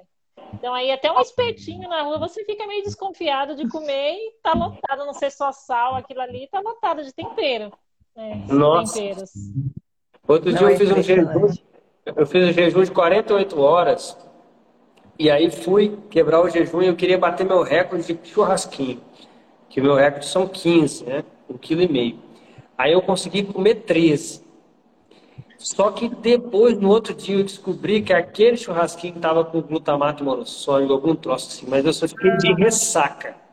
Fiquei de ressaca, aquele negócio na boca, aquele salgado, eu ficava bebendo água, bebendo água, bebendo água. Exatamente como a Sam falou. Sabe que eles colocam? Amaciante. Amaciante. Amaciante. Eu sinto na hora. Tem, um, tem uma churrascaria aqui que eu vou e que assim, tem a maminha eu não como. Eu como vazio, eu como costela, eu como tudo, mas a maminha de lá eu não como porque eu sei que tem amaciante. E assim, ó, botei um pedaço, caiu no estômago, começou a me dar dor. Impressionante. E, e a gente sente, né? E a gente fica bem mais sensível. Se isso caiu de novo. É, e, e, o sabor, e assim, uma coisa que eu tenho notado, meu marido veio me dizer assim, você tá muito fresca. Porque é. eu, eu compro de um fornecedor aqui do Rio Grande do Sul, que, tem, que, que é daqui do Sul, né? E a minha carne do dia a dia. E aí eu andei comprando num outro, num outro açougue e ele andou comprando umas promoções no, na rede Zafari aqui, que é grande.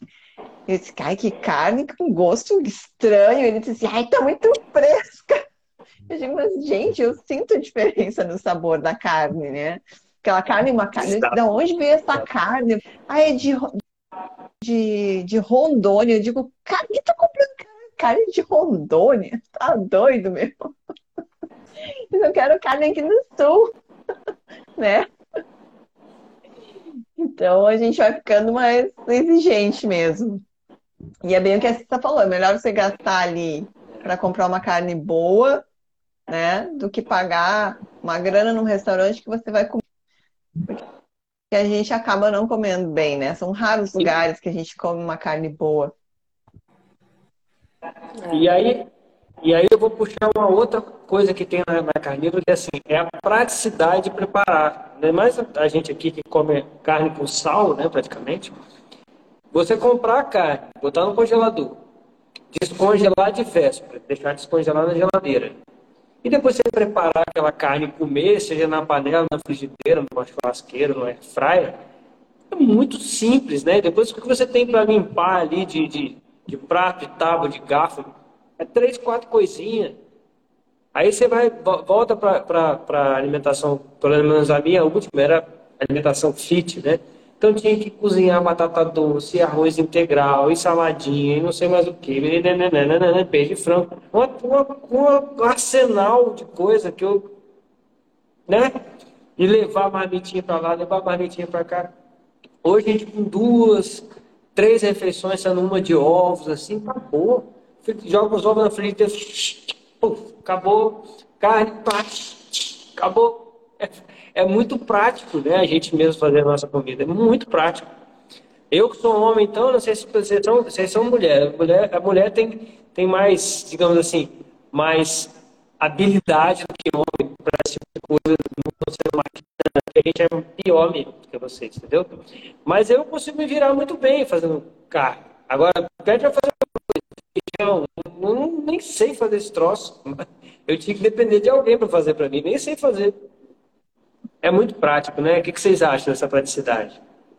Nossa, é muito prático. Quando eu era vegetariana, eu ia na feira, daí eu passava a manhã inteira na feira, depois eu passava o sábado inteiro lavando salada. Aí chegava lá por quarta, quinta-feira já tinha estragado a salada que eu tinha lavado para a semana toda. Bem e assim. nossa, era muito trabalhoso, muito trabalhoso lavar a folha. Perdi o final de semana inteiro só nessa função, né? E agora é, nossa, é muito mais prático. Ou eu tinha que preparar a comida um dia antes. Às vezes a carne eu gosto de deixar, às vezes já preparado para ser mais prático. Mas se eu não deixei preparado, eu faço uma carne moída ali, só jogo e em 15 minutos está pronto, sem. Só boto o salzinho e sempre fica gostoso, não tem erro, né? E antes eu tinha que inventava muita receita, né? Inventava e às vezes dava errado e não saía do jeito que tu queria, tu, aí tu perdia horas fazendo, gastava e não, né? Nossa, não tem nem comparação. É muito mais fácil. É. E aquela coisa, né? Você, você tinha que ter vários ingredientes no prato para poder completar. A carne sozinha já está mais que completa. Já é completa, né? É uma trabalheira, trabalheira, descascar legumes, lavar, lavar saladinha. Fora é. o dinheiro que vai fora, né? Porque estraga, né? Estraga. Agora, quando, você, quando que você estraga uma carne? A carne não. pode ficar uns 3, 4 dias na geladeira que não estraga, não. Não. Pode Se ficar, for pode... assado, mais ainda. Agora, engraçado, engraçado que, que é, e uma outra coisa que eu gosto do jejum é isso, tá? Só estou fazendo propaganda do jejum aqui. É que o melhor tempero do mundo, qual que é? É fome, né? Fome. Então, assim, vocês estão falando aí, eu estou salivando aqui. eu colocar muito salzinho, eu salivei aqui. É muito bom, né? Aí, na hora que a gente é. vai comer, comer a comida de verdade, ali, que fica com cheiro, salivando, é bom demais, cara é muito bom. Não tem docinho, não tem pizza, não tem pão, não tem nada que substitua isso. Não. É muito prazer também. É, é, uma, é uma estratégia que, que não, não é igual a maioria das dietas, que você tem que abrir mão do prazer, viver com fome para poder ter saúde. Muito pelo contrário, você mata a fome, mata a vontade de sentir prazer e acabou, morreu Maria. É. Bom demais, prático, simples. E, e no supermercado, Sam, no supermercado, o nosso açougue facilitou para você essa praticidade da compra? Quanto tempo você gasta para comprar, para guardar, para fazer? É, hoje em dia eu nem perco mais tempo. Até me incomoda aquele cheiro que tem, aqueles grãos no mercado. Eu nem passo mais por esses setores mais. Praticamente só vão ser todo ovo no açougue. a, gente, a gente anda pelas beiradas, né? No supermercado, entra direto no açougue e sai pela água. Então, Quando eu era fazia supermercado de shopping. Eu ia, ia todo dia no supermercado só para olhar o que, que, tinha chegado de coisa vegana e perdi o maior tempo, era a minha diversão. Hoje Olha. dia eu nem me imagino. E a, e, a econo, e a economia? Vamos é, perguntar isso para ela. O Tio Guarani tem mais uma praticidade ainda. Eu tenho um freezer então, outro dia, outro dia um amigo meu tem um restaurante, eu encomendei com ele, eu comprei 20 quilos de picanha. Ele comprou eu direto vi. do fornecedor. Eu comprei 20 quilos de picanha e coloquei no freezer. Ou seja, eu fiquei três meses sem ir supermercado. Eu tirava, eu tirava uma picanha, botava na, na geladeira. Aí quando eu tirava aquela para preparar, eu já colocava outra na geladeira. Fiquei só fazendo isso assim, ó. É muito prático, né? E, e, e, a economia? Por que, que eu fiz isso do, do, restaurante? Porque eu comprei a preço de custo. Né? E assim, e eu mesmo preparei. Então, eu particularmente já fiz a conta, a minha economia é de 25% só da alimentação do que eu comia antes do que eu como hoje.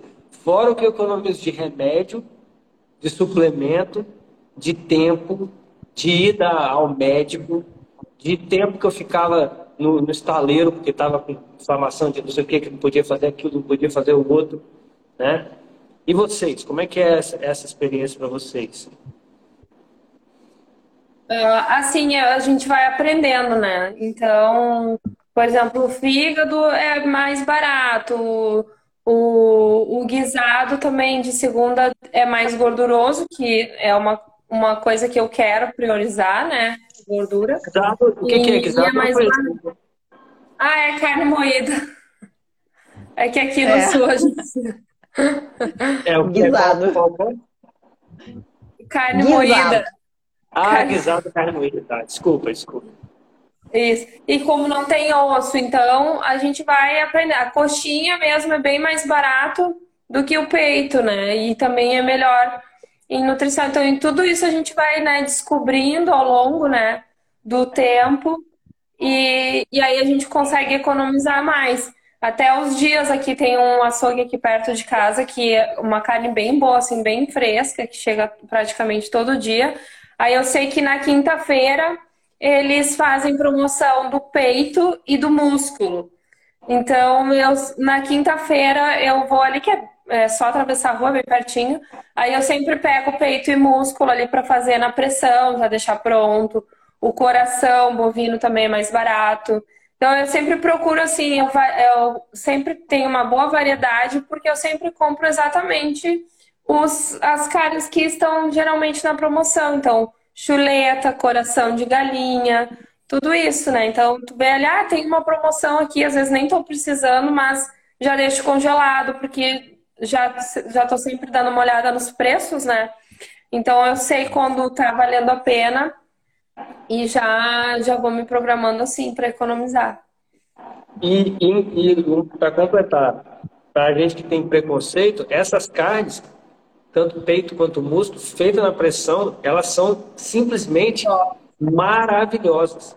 Tanto do ponto de vista de sabor, quanto do ponto de vista nutriente. Então, por exemplo, uma, um peito ou um músculo feito na, na, na, na, pressão, ela é mais nutritiva do que um filé mignon. Que a gente paga, às vezes, está custando, chega a custar 100 reais o quilo. Agora, uma, uma informação que as pessoas talvez não saibam. Sabe quanto que custa um quilo de pão integral? Nem Fiz sei. A conta 60 reais. Nossa. 60 reais a gente compra picanha. Qual será gente, que é eu, comprava, eu comprava pão sem pão glúten. Picanha. Que eu pagava 20 reais um pãozinho. né? Sim. Que não deve ter 500 gramas de bobear, tá pagando 100 reais. Sei lá.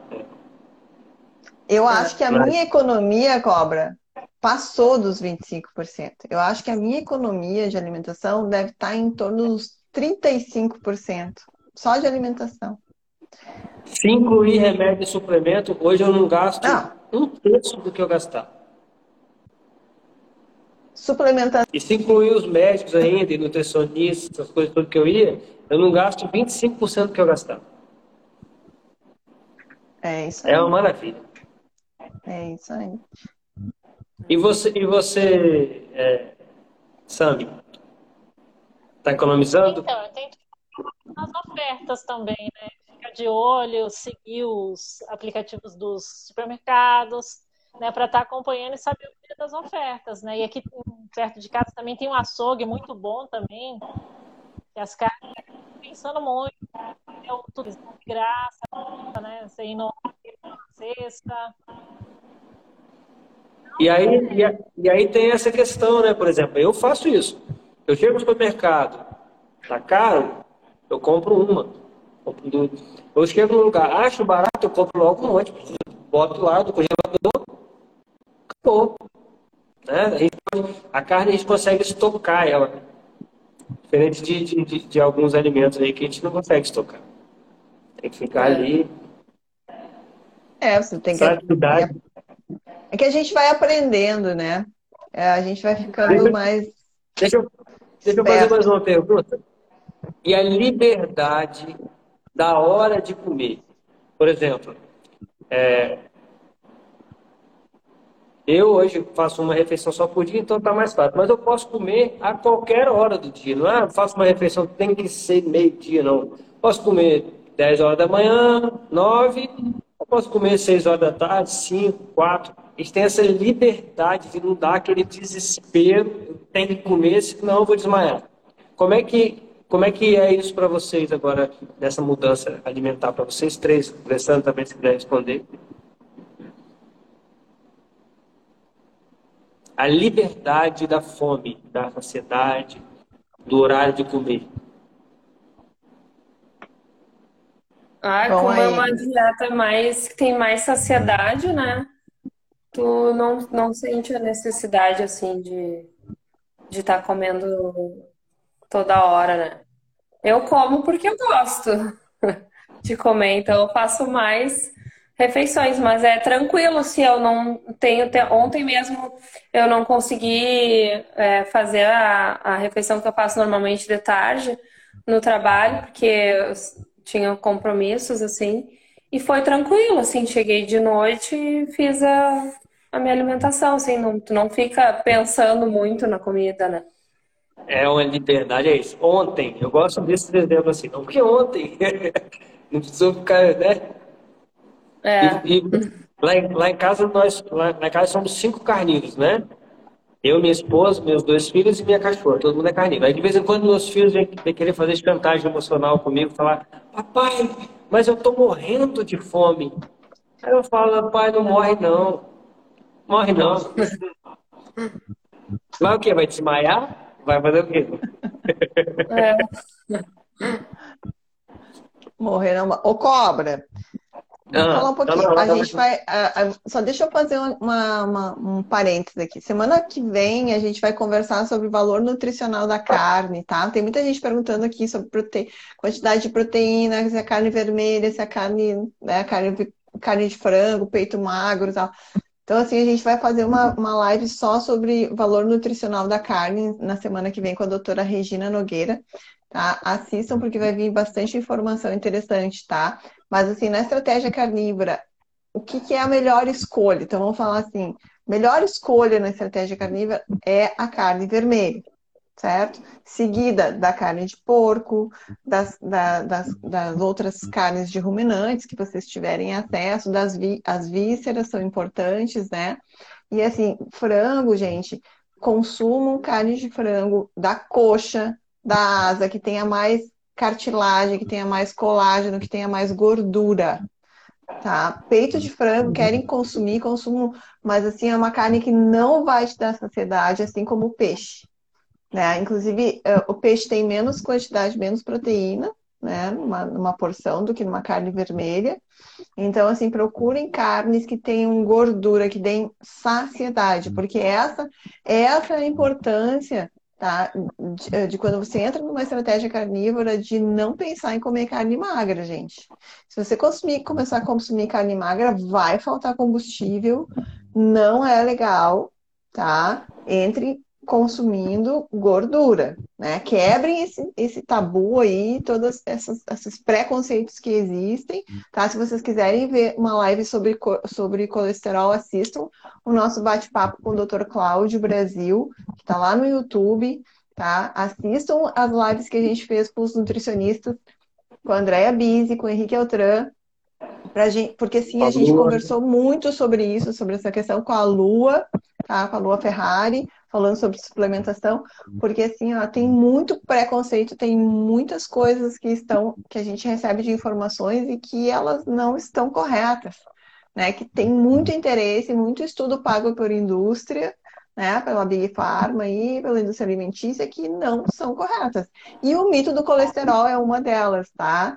Então, assim, percam o medo da gordura. A gordura é combustível, a gordura é essencial, inclusive para o funcionamento do cérebro.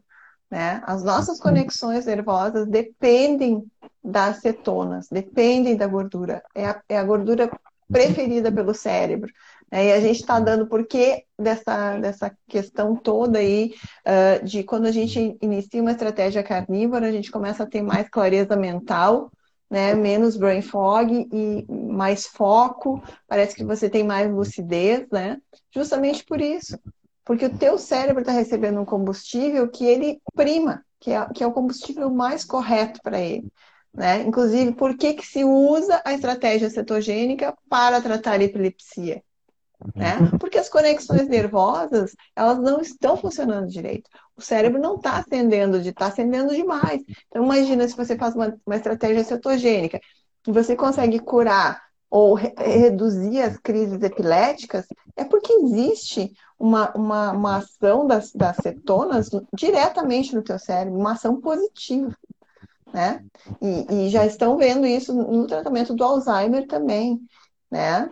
E, e que o Alzheimer é uma diabetes tipo 3 causada pelo excesso de açúcar. Então, assim, saiam desse, dessa loucura de que gordura não presta, que gordura não pode ser consumida, e, e consumam carnes com gordura. Carne gorda. Carne gorda, né? Carne gorda. E, assim, ó, tem carnívoros, inclusive, médicos aí que fazem carnívoros americanos que eles indicam tu consumir 50 50. 50% de gordura, 50% de carne, escolher carnes gordas. Certo? Eu, eu gosto muito de seguir a natureza. Você vai comer gordura até quando? Até você querer comer gordura. Vai chegar uma hora que você não vai querer mais. A gordura vai. Não quero mais gordura. É essa hora que você para. Eu vou comer carne até que hora? A mesma hora. Quando você virar a plaquinha da churrascaria assim, ó, é hora de parar de comer. É simples assim, gente. Agora, por que, que a gente não faz isso naturalmente? A gente foi doutrinado a viver com fome, a gente foi doutrinado a ter medo de gordura, ter medo de carne, então a gente não faz isso naturalmente. Mas, por exemplo, eu não tenho medo, e eu como muito, eu como muita gordura, e eu sou magro. Eu como muito, eu como, eu compro toda semana um quilo de torresmo e compro e como ele durante a semana toda, junto com carne. Carnívora, por mais que você come gordura, você nunca vai ficar com sobrepeso ou obeso. É impossível. É impossível, porque o corpo vai, vai parar antes. Simples assim, então perca o medo, cai de cabeça, come. Come muito. E com gordura. É diferente do carboidrato. Carboidrato você não tem limite. É muito diferente. Exatamente. Você toma uma muito lata de leite condensado e quer tomar outra. É, e aí, assim, ó, uma lata de leite condensado, as pessoas te veem comendo isso e elas não falam nada. Um pacote de Doritos, mais uma Coca-Cola, uma lata de leite condensado, mais um bolo, mais não sei o quê. Gente, e as pessoas te acham que isso é normal. Daí você está comendo sua carne e vão dizer que você vai morrer. né? É ao contrário. É ao contrário. E, e aí, vamos... tem mais perguntinha? Nós já estamos tem, aqui há quase duas aqui, horas. Vamos pegar a última para a gente encerrar? Isso aí. É normal no início da estratégia engordar para depois emagrecer? Primeiro, deixa eu só desmistificar um pouco o que é engordar e o que é emagrecer. A gente confunde, às vezes, emagrecer com perder peso e engordar com ganhar peso. São coisas diferentes. Tá? Ganhar peso é uma coisa, engordar é outra. Emagrecer é uma coisa, perder peso é outra. Porque engordar e emagrecer tem a ver com gordura, percentual de gordura. Então você pode ganhar peso e emagrecer. Como? Ganhando músculo. Porque você vai ganhar mais músculo então, o seu percentual de gordura, né, o percentual de gordura em relação ao seu corpo todo diminuiu. Então, você ganhou peso e emagreceu. E você pode perder peso e engordar. Acontece muito com quem, com quem vai para essa estratégia de, de restrição. A pessoa perde peso, só que ela fica com mais gordura. Ela fica mais flácida, mais mole, ela perdeu massa magra e ela ficou com o percentual de gordura mais alto. Então, ela perdeu peso e engordou. Então, é só fazer essa diferença. Então, o que, que acontece normalmente na carnívora? Eu, eu vejo. Primeiro, a gente perde líquido Então você perde muito peso ali, uns 4, 5, às vezes 6 quilos de líquido que estava retido. E aí, tanto a perda de gordura quanto a ganho de massa, ele é mais lento. Ele, é mais, ele acontece mais de forma... Ninguém emagrece 5 quilos de gordura em um mês. Isso é líquido. A mesma coisa acontece quando você ganha. Então, depende muito, mas normalmente você perde peso e depois ganha massa muscular. É isso que normalmente acontece é, na, na, carnívora, e aí você vai trocando, você está com muita gordura, você vai trocando gordura por massa muscular, então acaba que o peso você não vê muita diferença na balança. Então é um grande erro também ficar olhando a balança. Aonde que é o melhor lugar de olhar, na minha opinião? São as roupas. Né? A roupa começa a ficar folgada, o cinto começa a ficar frouxo. É, é, a roupa não mente. Às vezes a gente se olhando no espelho, a gente faz uma posezinha e tal, fica, né? Mas quando você bota a roupa, a roupa não mente. Aquela, muito, a, tem uma, uma mentorada minha que a felicidade da vida dela foi quando ela entrou naquele short que ela tinha guardado, lá no fundo da gaveta, que um dia ela ia usar. Ela emagreceu 30 quilos, perdeu 30 quilos de peso e desceu, acho que, sei lá, 4, 5, 6 é, números né, de, de Então, é, essa, é importante essa diferença, perder peso e emagrecer. Tá? A balança sozinha, ela não diz muita coisa, não. Isso aí. E tem uma coisa também com relação a pessoas que não conseguem, por exemplo, emagrecer logo no início da estratégia carnívora, tá? Uh, pessoas que estão muito desnutridas podem ter uma maior dificuldade de emagrecer no início, tá? Pode levar até um mês, dois meses ou mais, porque o corpo está retendo tudo. O corpo está tão sedento, sedento de nutrientes, tá? Principalmente quem vem de uma dieta, uma estratégia uh, né, de uma dieta vegana, é o então exemplo consumindo... da, da Cissa aí, ela falou, aconteceu um pouco isso com ela, não foi, Cissa?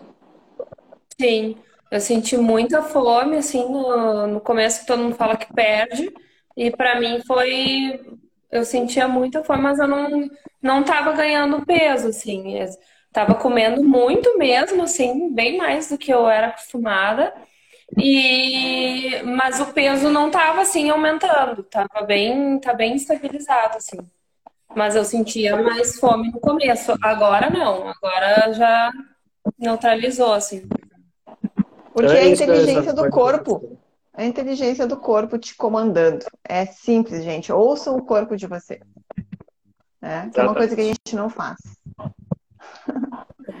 né? O melhor gente... fat secret que existe o melhor fat secret que existe é o nosso sistema de fome e saciedade. Ele acerta 10 casas decimais. Caloria, proteína, gordura.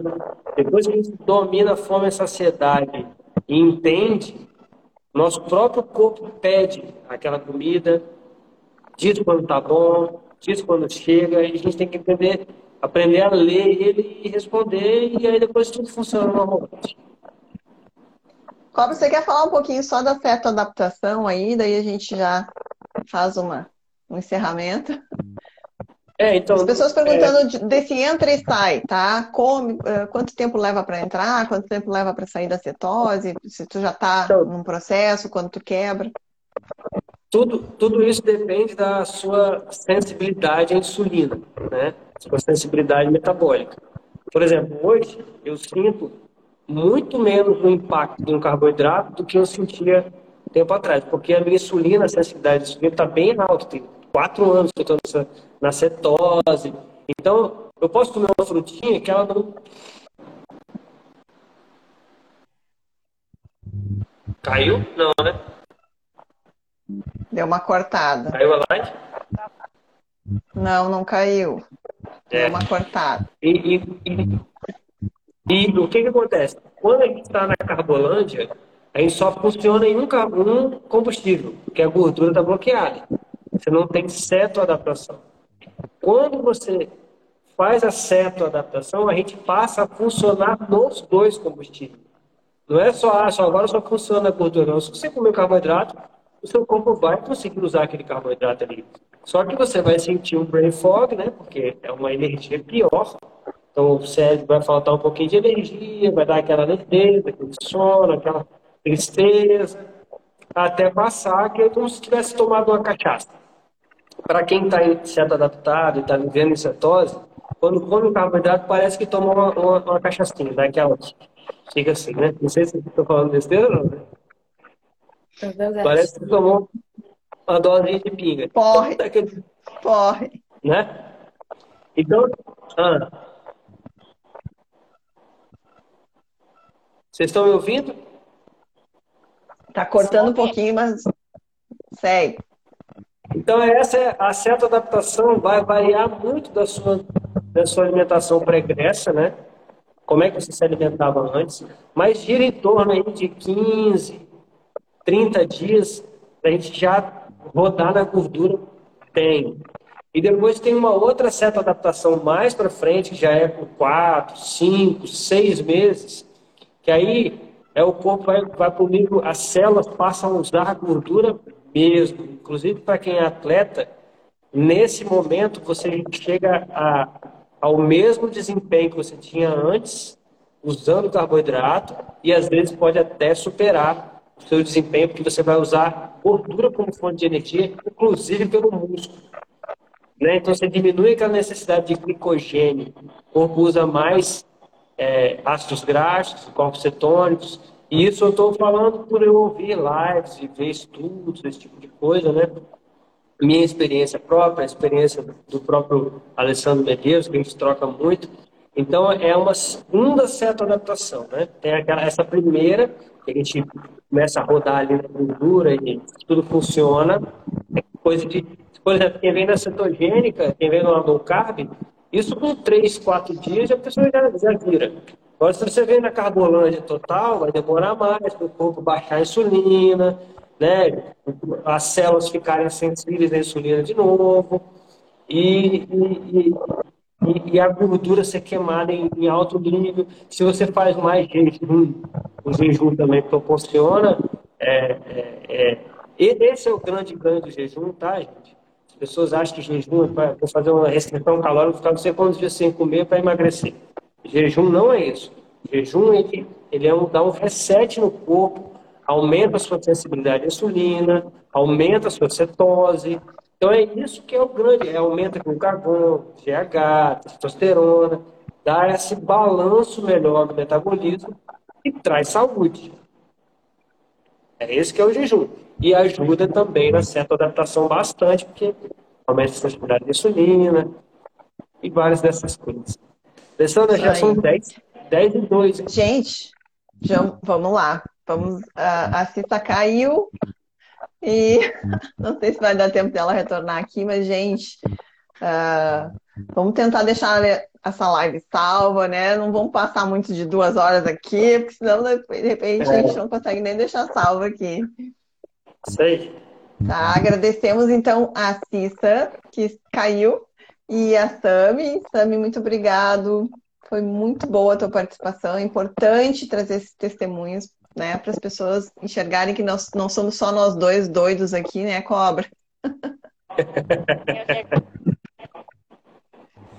Sami, ó, gostei muito da sua história, impressionante, fantástica mesmo, incrível resultado. E uma das coisas que eu, eu tenho para te dizer é que você, como você pegou faixa preta rápido, né? Ela já é carnívora é. faixa preta em três meses. Pois é, eu me surpreendi muito com isso também, né? Porque geralmente vegana ainda, né? Que tem pouco nome, né? E já conseguia assim virar Exatamente. já. É que isso está no DNA da gente. Exato. Só despertar. E, Não, e, a, e a Cissa também. Cissa também eu achei, eu achei que ia chegar hoje e ia ter algumas, algumas nutelagens, umas coisinhas assim, mas duas com faixa preta já, cara. Quinto Dan, estão lá na frente já, ó. Carnívoras é. mesmo. Carnívoras de verdade, por isso, que, por isso que eu escolhi elas hoje aí, cobra. Boas escolhas nessa. Muito boas escolhas, né? É. Cissa, obrigada. A gente agradeceu já a Sami. Muito obrigada por à tua disposição de estar aqui com a gente hoje, foi muito importante. Tá. E o pessoal tá pedindo aí, eu acho que você vai ter que fazer um Reels aí contando do skincare com, é. com o tallow, né? Com o sebo fazer, bovino. Vou fazer, sim. Ensina o pessoal a produzir aí. Pode deixar. Eu faço direto. Quando terminou o meu, eu já faço mais. E você dá uma porradinha de sal também, né? De é sal, uhum. Principalmente depois do treino. É. Olha aí. Eu passo, eu passo também, tá? Passo manteiga, gordura, óleo de coco. Acho massa passar na pele. Eu uso óleo de, óleo de coco direto. O talo eu ainda não comecei a usar, mas eu tô bem curiosa. Eu vou esperar, eu vou esperar esse teu Reels aí, Cissa. Ensina a gente a fazer, ensina a gente a usar. Tá bom, vou fazer sim. Muito obrigada e... pelo convite. Eu sempre assisto vocês aqui, fazendo meu, minha última refeição do dia. Ah, que maravilha. Bom e ter vocês todos. O Aterone, tá? O Aterone combina muito com estratégia carnívora, hein? É. Tá, tô fora dessa aí, cobra. Não. Shampoo é, não. Sem shampoo. Não tô pronta pra isso. Se eu for morar na praia um dia, quem sabe, né? Aí é outra história. Ó, gente. Gente, gratidão, gente. Obrigado. Muito obrigada também. Boa noite, obrigado a todos que participaram pelas perguntas, a audiência. Muito obrigado.